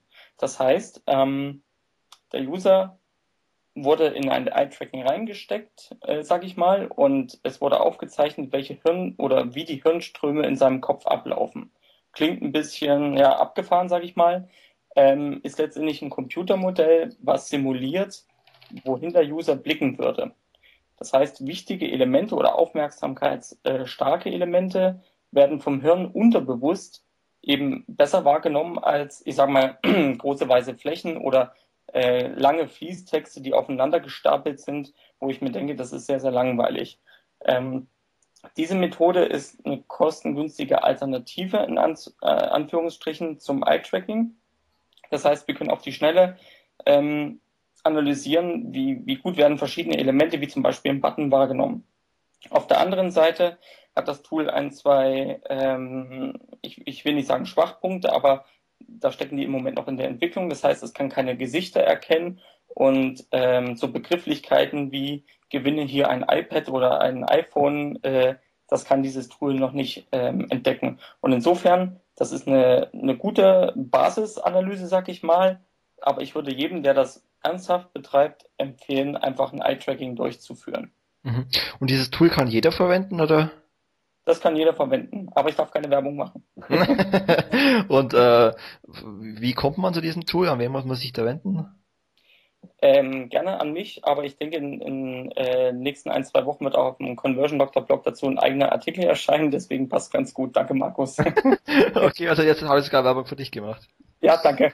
Ähm, wir haben ja vorhin darüber gesprochen, dass es eben ganz sinnvoll ist, wenn auch Affiliates ihre, ihre Webseiten optimieren. Ähm, sage ich mal, Affiliates nutzen oder manche Affiliates nutzen ja auch so, so fertige Website-Templates für ihre ja. eigenen Seiten und für ihren Blogs. Da hast du auch mal einen Beitrag geschrieben, sehe ich gerade in deinem Blog, ähm, dass es ja die Möglichkeit gibt, äh, fertige Templates zu nutzen. Wie, wie stehst du dem gegenüber? Wie sind solche Templates schon conversion-mäßig aufgestellt? Ähm, hat das Vorteile oder ist es eher, ist dem eher abzuraten? Ähm, ich weiß genau, auf welchen Artikel du ansprichst. Ähm, das kann man also man muss es sehr differenziert betrachten. Es richtet sich immer danach, ähm, welchen Umfang ich oder welchen Aufwand ich betreiben will, um eine Seite äh, wirklich zu bewerben. Ähm, das Problem ist, und ich, äh, in dem Artikel geht es tatsächlich um Landingpage-Templates. Ähm, das Problem bei Landingpages ist folgendes. Landingpages sind letztendlich ein Ziel eines Werbemittels, sei es jetzt ein AdWord oder ein Banner oder meinetwegen Newsletter und so weiter und so weiter. Das heißt, ich habe vorher eine Werbeaussage auf einem Banner, der da heißt, um bei dem Schuhen rote, äh, um bei dem Begriff rote Schuhe zu bleiben, wo auf dem Banner rote Schuhe abgebildet sind und wo drauf steht irgendwie zwei Paar zum Preis von einem. Ähm, diese Werbeaussage, die auf dem Banner getroffen wurde, muss man, um wirklich den User auch abzuholen, auf der Landingpage wiederholen. Das ist einfach das, dieses Thema Relevanz und dieser, dieser Aha-Effekt zu sagen, ja, ja, genau das habe ich eben gesehen. Und insofern sollte das äh, Banner und die Landingpage aufeinander abgestimmt sein, inhaltlich wie auch von, vom Design her. Und das ist ein ganz, ganz wichtiger Punkt, weil wenn ich einen Stilbruch da reinbringe, wird der User verwirrt. Und insofern sind diese Templates, auf die du jetzt ansprichst, ähm, vorgefertigte Templates, auch was das Design betrifft. Die haben super tolle ähm, Klickaufforderungen drauf, die sind sehr, sehr aufgeräumt, sehr übersichtlich und ich sag mal für, für kleinere Webseiten als Landingpage gar nicht mal äh, so schlecht. Aber wenn ich jetzt einen größeren Shop habe und ich mir vorstelle, dass das ich ein Konrad damit äh, äh, weiter verlinkt, dann ist das ein absoluter Stilbruch. Mhm. Und ich als User bekomme das Gefühl, dass ich hier jetzt nicht mehr richtig bin. Und da sind wir ganz, ganz schnell wieder bei dem Thema Angst, ähm, was ich mit so, mit so einem fertigen Template erzeuge, weil wir einen Stilbruch haben. Und insofern ist die Aussage, Landingpage und Werbemittel sollten, wenn es geht, im Design und im Inhalt aufeinander abgestimmt sein, um diesen Wiedererkennungswert zu fördern. Okay. Hast du eigentlich gewusst, dass ich Red Bull süchtig bin? Nein. ich mache mir gerade meinen, meinen dritten Red Bull auf und äh, wundere mich dann immer, warum ich in der Nacht nicht schlafen kann. Aber gerade wenn ich abends am PC sitze, ist es echt eine, eine Krankheit. mit, mit Red Bull habe ich leider eine, eine, eine, schlimme Erfahrung im Vergleich mit, äh, in Verbindung mit Wodka, deswegen. Bei mir ist es äh, natürlich ohne Wodka. bitte ich dich, die nächste Frage anzusprechen. genau, und zwar, die nächste Frage wäre, äh, wenn wir uns mal an die SEM-Affiliates richten, dann hast du ebenfalls einen interessanten Beitrag geschrieben, nämlich wie man die äh, also nicht nur SEM-Affiliates, sondern auch SEO-Affiliates, äh, wie man die Klick, äh, Klickrate von äh, Google Sitelinks steigern kann. Ja, das war wirklich ein interessanter Artikel. Der ist auch aus einem Projekt heraus entstanden. ähm, um das Thema mal ganz kurz zu umreißen. Ähm, wir haben die Möglichkeit bei Google AdWords ähm, Sitelinks zu buchen. Das gibt es auch im SEO-Bereich. Äh, nur da ist es so, dass Google irgendwann selbst vorschreibt oder vorschlägt, dass man jetzt Sitelinks ähm, anzeigen kann. Im äh, Suchmaschinenmarketing ähm, ist es so, dass wir auf zum Beispiel einem Brand-Keyword ähm, die Möglichkeit haben, ähm, Sitelinks zu buchen. Das heißt, das sind Einsprungziele, die man noch gesondert definieren kann, die aber über dieses Brand-Keyword auch abgerechnet werden. Das ist ein, vom, vom Kostenfaktor her nicht uninteressant. Und ähm, der Punkt war bei dem Projekt, was ich durchgeführt habe, ähm, ist mir aufgefallen, dass, also wir haben bei, bei diesem Brand-Begriff auf die Startseite verlinkt und ähm, ich habe zusätzlich ähm, die interne Suche ausgewertet und das einfach auch mal mit dem Google Analytics, das heißt mit einem freien Webanalyse-Tool und habe in der internen Suche die Top-Begriffe ausgewertet, die auf der Startseite gesucht werden. Das heißt, die User geben dem System quasi einen Hinweis darauf, was sie auf der Startseite vermissen. Und äh, diese Begriffe haben wir dann als Site-Link ähm, eingebucht und haben das entsprechend auf die Unterseiten ähm, verlinkt und damit sehr, sehr gute Klickratensteigerungen äh, erzielt. Zum anderen ist es aber auch möglich, dass man ebenfalls mit Google Analytics sich einfach mal die, die Klickverteilung oder die häufigsten Klickziele eben auf einer Ste äh, Seite wie die Startseite anschaut und ähm, diese mit diesen Sitelinks matcht. Das heißt, die häufigsten Klickziele auf der Startseite ähm, haben wir dann in die Google Sitelinks ähm, mit übernommen und auch gute Steigerungsraten erzielt. Und das ist ein Thema, das ist das Thema Relevanz. Einfach zu zeigen, es sucht jetzt jemand nach meinem, meinem, meinem Firmennamen, aber ich kann ihn eigentlich schon einen Schritt weiterleiten, indem ich ihm sinnvolle und relevante Klickziele eben anbiete. Und das ist mit der internen Suche beziehungsweise mit der Auswertung der Klickziele auf der, auf der Seite sehr, sehr einfach möglich. Und da kann man halt äh, das Google Analytics sehr einfach verwenden und ja, wie gesagt, dazu habe ich auch einen eigenen Artikel verfasst auf dem Conversion Doctor. Mhm. Du hast mir heute noch eine E-Mail geschrieben. Ich muss jetzt gerade mal raussuchen. Und zwar auch ein interessanter Blogbeitrag. Und zwar geht es darum, dass auf, es war ein Blogbeitrag auf ak22.de vom Andreas Kraus. Geht es darum, dass ähm, ja, Google wohl Affiliate Landing Pages äh, mittlerweile oder seit Juni 2010 äh, gerade beim AdWords-Bereich stärker abstraft. Hast du da schon irgendwelche Erkenntnisse? Das war genau der Punkt, worüber ich mich gerne mit dir unterhalten hätte. ähm, ehrlich gesagt, ich bin noch nicht in die, in die Materie da eingestiegen, weil da von, von sogenannten Tin Landing Pages oder Affiliate Pages die, die Rede ist. Und da wollte ich mich auch gerne mit dir unterhalten, was da wirklich dahinter steht, weil der Begriff mir das erste Mal untergelaufen ist, untergekommen ist und das ähm, da muss ich einfach sagen, da bin ich jetzt noch nicht ganz in der Materie drin und ja, also aus Amerika ist es schon länger bekannt.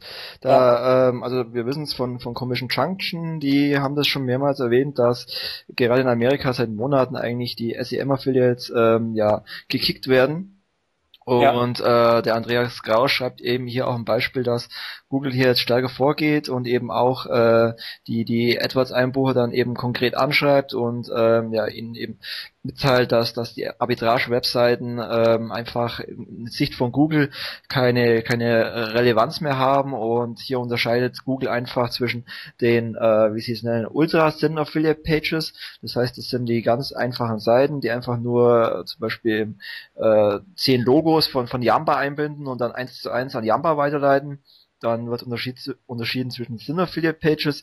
Das sind dann die Seiten, die äh, zusätzlich zum Beispiel auf WordPress noch ein bisschen Inhalt haben. Das heißt dann zum Beispiel noch ein Impressum zusätzlich oder irgendwelche Kontaktseiten.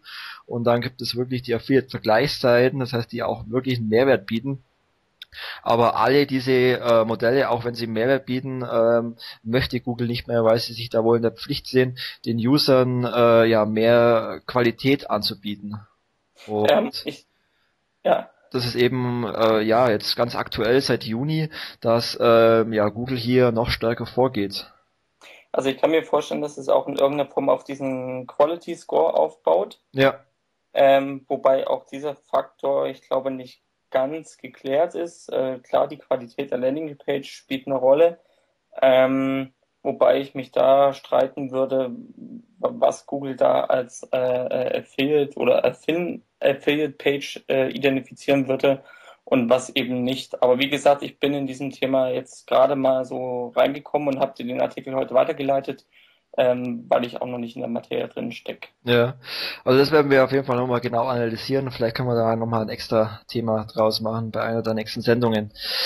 Ähm, was mich noch interessieren würde, gibt's denn, also du sprichst das selber auch auf, auf Konferenzen zu diesem Thema, gibt's denn, oder bist auch auf Konferenzen unterwegs, gibt's denn irgendwelche Trends in der Conversion-Optimierung, irgendwelche Themen, die in der nächsten Zeit kommen werden? Also Trends, ähm, das ist, ein, das ist ein, ich, ich will nicht sagen eine schwierige Frage, aber das Thema ist in Deutschland relativ neu.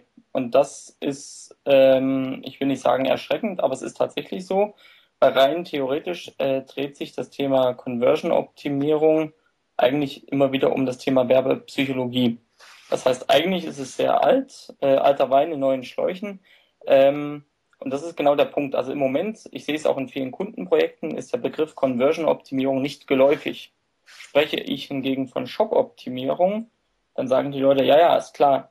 Ähm, also insofern würde ich sagen. Das ist wie, wieder mit dem Thema äh, Customer Journey. In Amerika genau. heißt es äh, Touchpoint-Optimierung und ähm, ja, dann heißt es Customer Journey oder ja, es gibt immer verschiedene Begrifflichkeiten dafür. Korrekt. Also auf der Tactics, äh, wo ich auch mit dabei war, ist ja auch der Begriff Touchpoint gefallen. Äh, also insofern die Begrifflichkeiten, die drehen, äh, das sind andere Begrifflichkeiten, gemeint ist aber das Gleiche. Was aber zu erkennen ist, ist folgendes. In den letzten Jahren wurde wirklich viel Geld und auch Zeit reingesteckt, ähm, um Traffic zu generieren.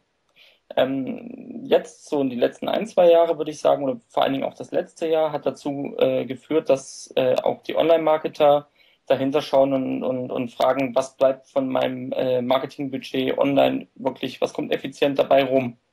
Und das ist genau der Punkt, dieses Thema ROI-Optimierung, das ist eigentlich Conversion-Optimierung. Das heißt, wie schaffe ich es, da wirklich noch mehr Geld aus meinem Budget rauszuholen, beziehungsweise was kann ich da wirklich an Turnover ja, generieren?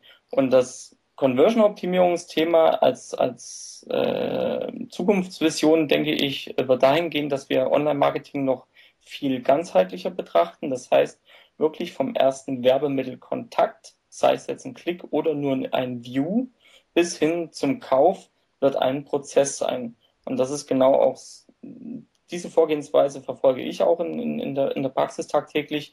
Das heißt, eine Optimierung einer, einer Seite on-page ähm, wird immer daraufhin abgezielt, woher der User kommt. Und da muss man sehr genau schauen, ist es jetzt eben einer, der über einen Banner kommt oder einer, der über eine SEM-Kampagne kommt.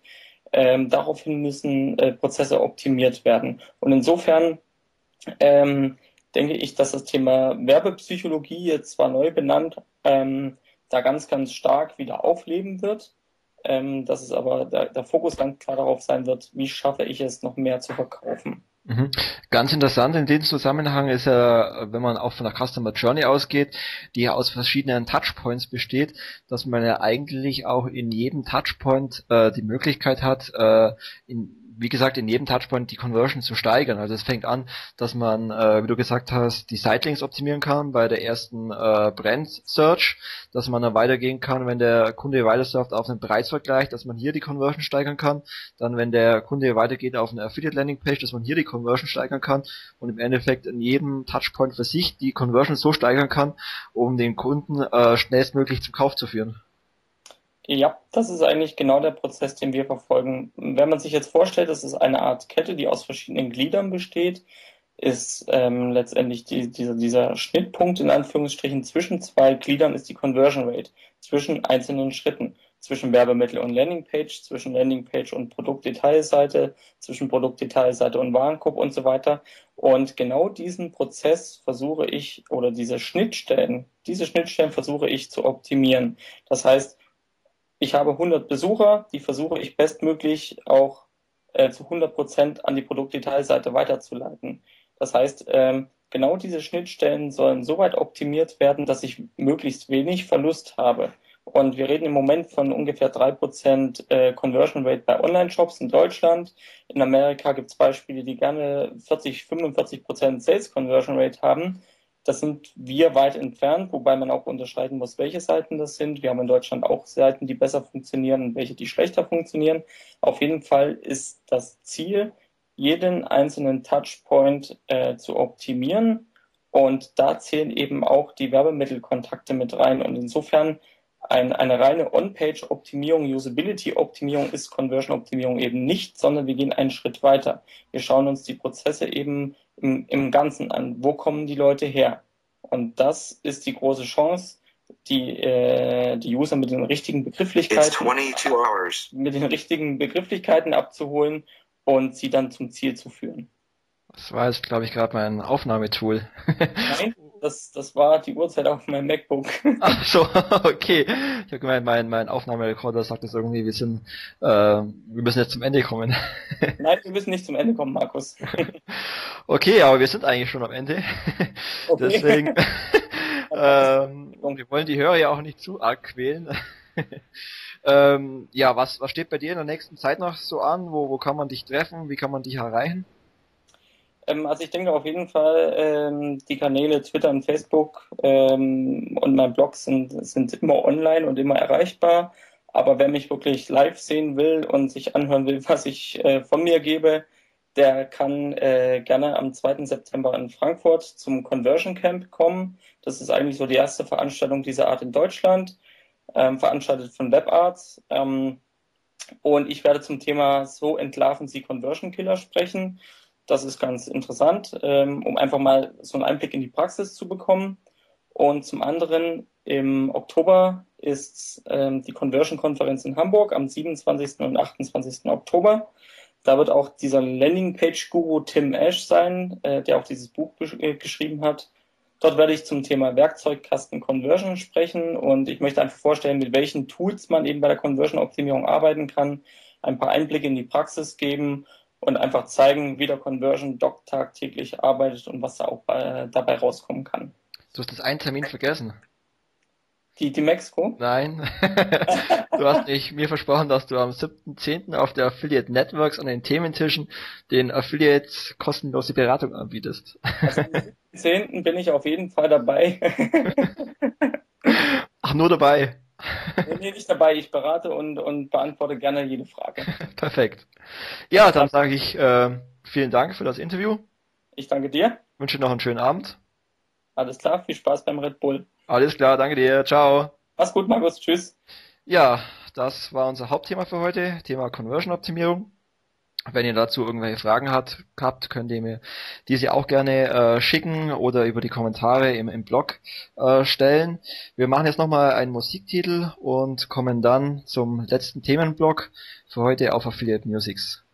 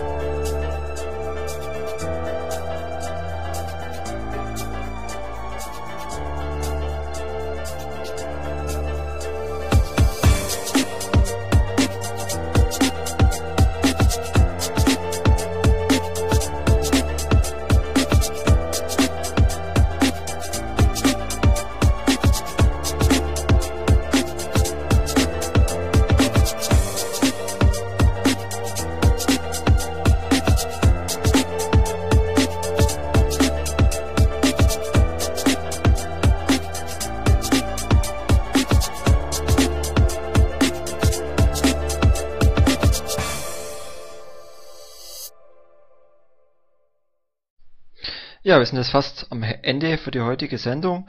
Ich möchte euch noch ein paar aktuelle Termine sagen aus der Affiliate-Branche.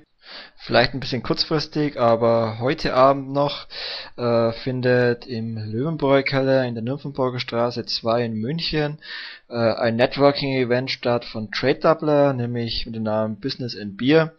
Es ähm, ja, ist um 19 Uhr losgegangen und ja, wenn ihr aus München kommt oder aus der Nähe, dann könnt ihr hier noch spontan vorbeischauen. Ansonsten findet morgen, also am 23. Juli, in Leipzig der Affiliate-Stammtisch statt. Ähm, es sind, glaube ich, schon alle ähm, 100 Plätze vergeben, aber vielleicht habt ihr, gibt es noch ein paar ähm, Leute, die nicht erscheinen, soll es ja immer geben. Und vielleicht gibt es ja noch eine Nachrückerliste. Am besten einfach mal reinschauen unter affiliate-stammtisch.com. Da gibt es sicherlich auch Kontaktmöglichkeiten und einfach mal anfragen, ob ihr noch vorbeikommen könnt. Dann findet natürlich, äh, wenn wir schon ein bisschen vorausschauen, am 7. Oktober die zehnte Jubiläumsveranstaltung der Affiliate Network statt. Und das sollte sich natürlich keiner entgehen lassen, denn es gibt diesmal speziell zu diesem Anlass ganz viele Überraschungen. Es wird eine Band geben, die den Teilnehmern richtig einheizen wird. Es wird eine Magier-Show geben und viele, viele Überraschungen. Und ich habe natürlich auf der Affiliate Networks immer das Problem, dass es mehr Anfragen gibt, mehr Leute, die kommen wollen, wie ähm, Plätze auf der Network zur Verfügung stehen. Und das ist natürlich immer ein bisschen ein Problem. Ähm, wer natürlich immer reinkommt, sind die Sponsoren, denn die Sponsoren tragen ja mit ihrem Sponsoring einfach für, äh, zur Veranstaltung bei. Sie finanzieren die Raummiete, das Essen, das Trinken und machen die Veranstaltung erst möglich, damit alle auch kostenlos daran teilnehmen können. Aber es gibt natürlich auch immer ein offenes Kontingent, wo man sich anmelden kann. Aber dieses Kontingent äh, fair zu verteilen, ist natürlich auch immer etwas schwierig. Und deswegen äh, ja, haben wir es bisher so gemacht, wir haben bei Xing eine eigene Networks-Gruppe und es gibt einen eigenen Newsletter. Und ja, diesen, sage ich mal, treuen Fans möchte ich einfach auch die, die Möglichkeit geben eines Voranmelderechtes. Ähm, deswegen bekommen diese ja, Xing-Mitglieder und Newsletter-Abonnenten einfach einen, ähm, eine Nachricht, ähm, sobald feststellt, wann man sich anmelden kann, also eine sogenannte Vorab-Info. Und ähm, da war es bisher natürlich so, dass es auch einigermaßen ungerecht war, denn ähm, wenn jemand diese Vorabinfo bekommen hat und vielleicht dann genau zu diesem Zeitpunkt, bei dem an dem man sich anmelden kann, keine Zeit hatte, hatte er auch keine Möglichkeit mehr sich anzumelden, weil das Kontingent innerhalb von zwei Stunden voll war. Und deswegen werden wir es beim nächsten Mal so machen, dass es ein bestimmtes Kontingent in der ersten Runde gibt. Das heißt, die, ähm, ja, die treuen Mitglieder werden informiert, sobald das Anmeldeformular online ist. Dann äh, können sich diese Teilnehmer in einer ersten Runde anmelden, allerdings nur solange dieses Kontingent reicht. Sobald ähm, dieses voll ist, also sobald sich genügend Leute angemeldet haben, wird das äh, Anmeldeformular wieder offline gestellt. Aber dann wird es noch eine zweite Runde geben, und diese zweite Runde wird dann öffentlich kommuniziert, das heißt über Twitter, Facebook und äh, auf, auf dem Blog, also auf affiliateboy.de.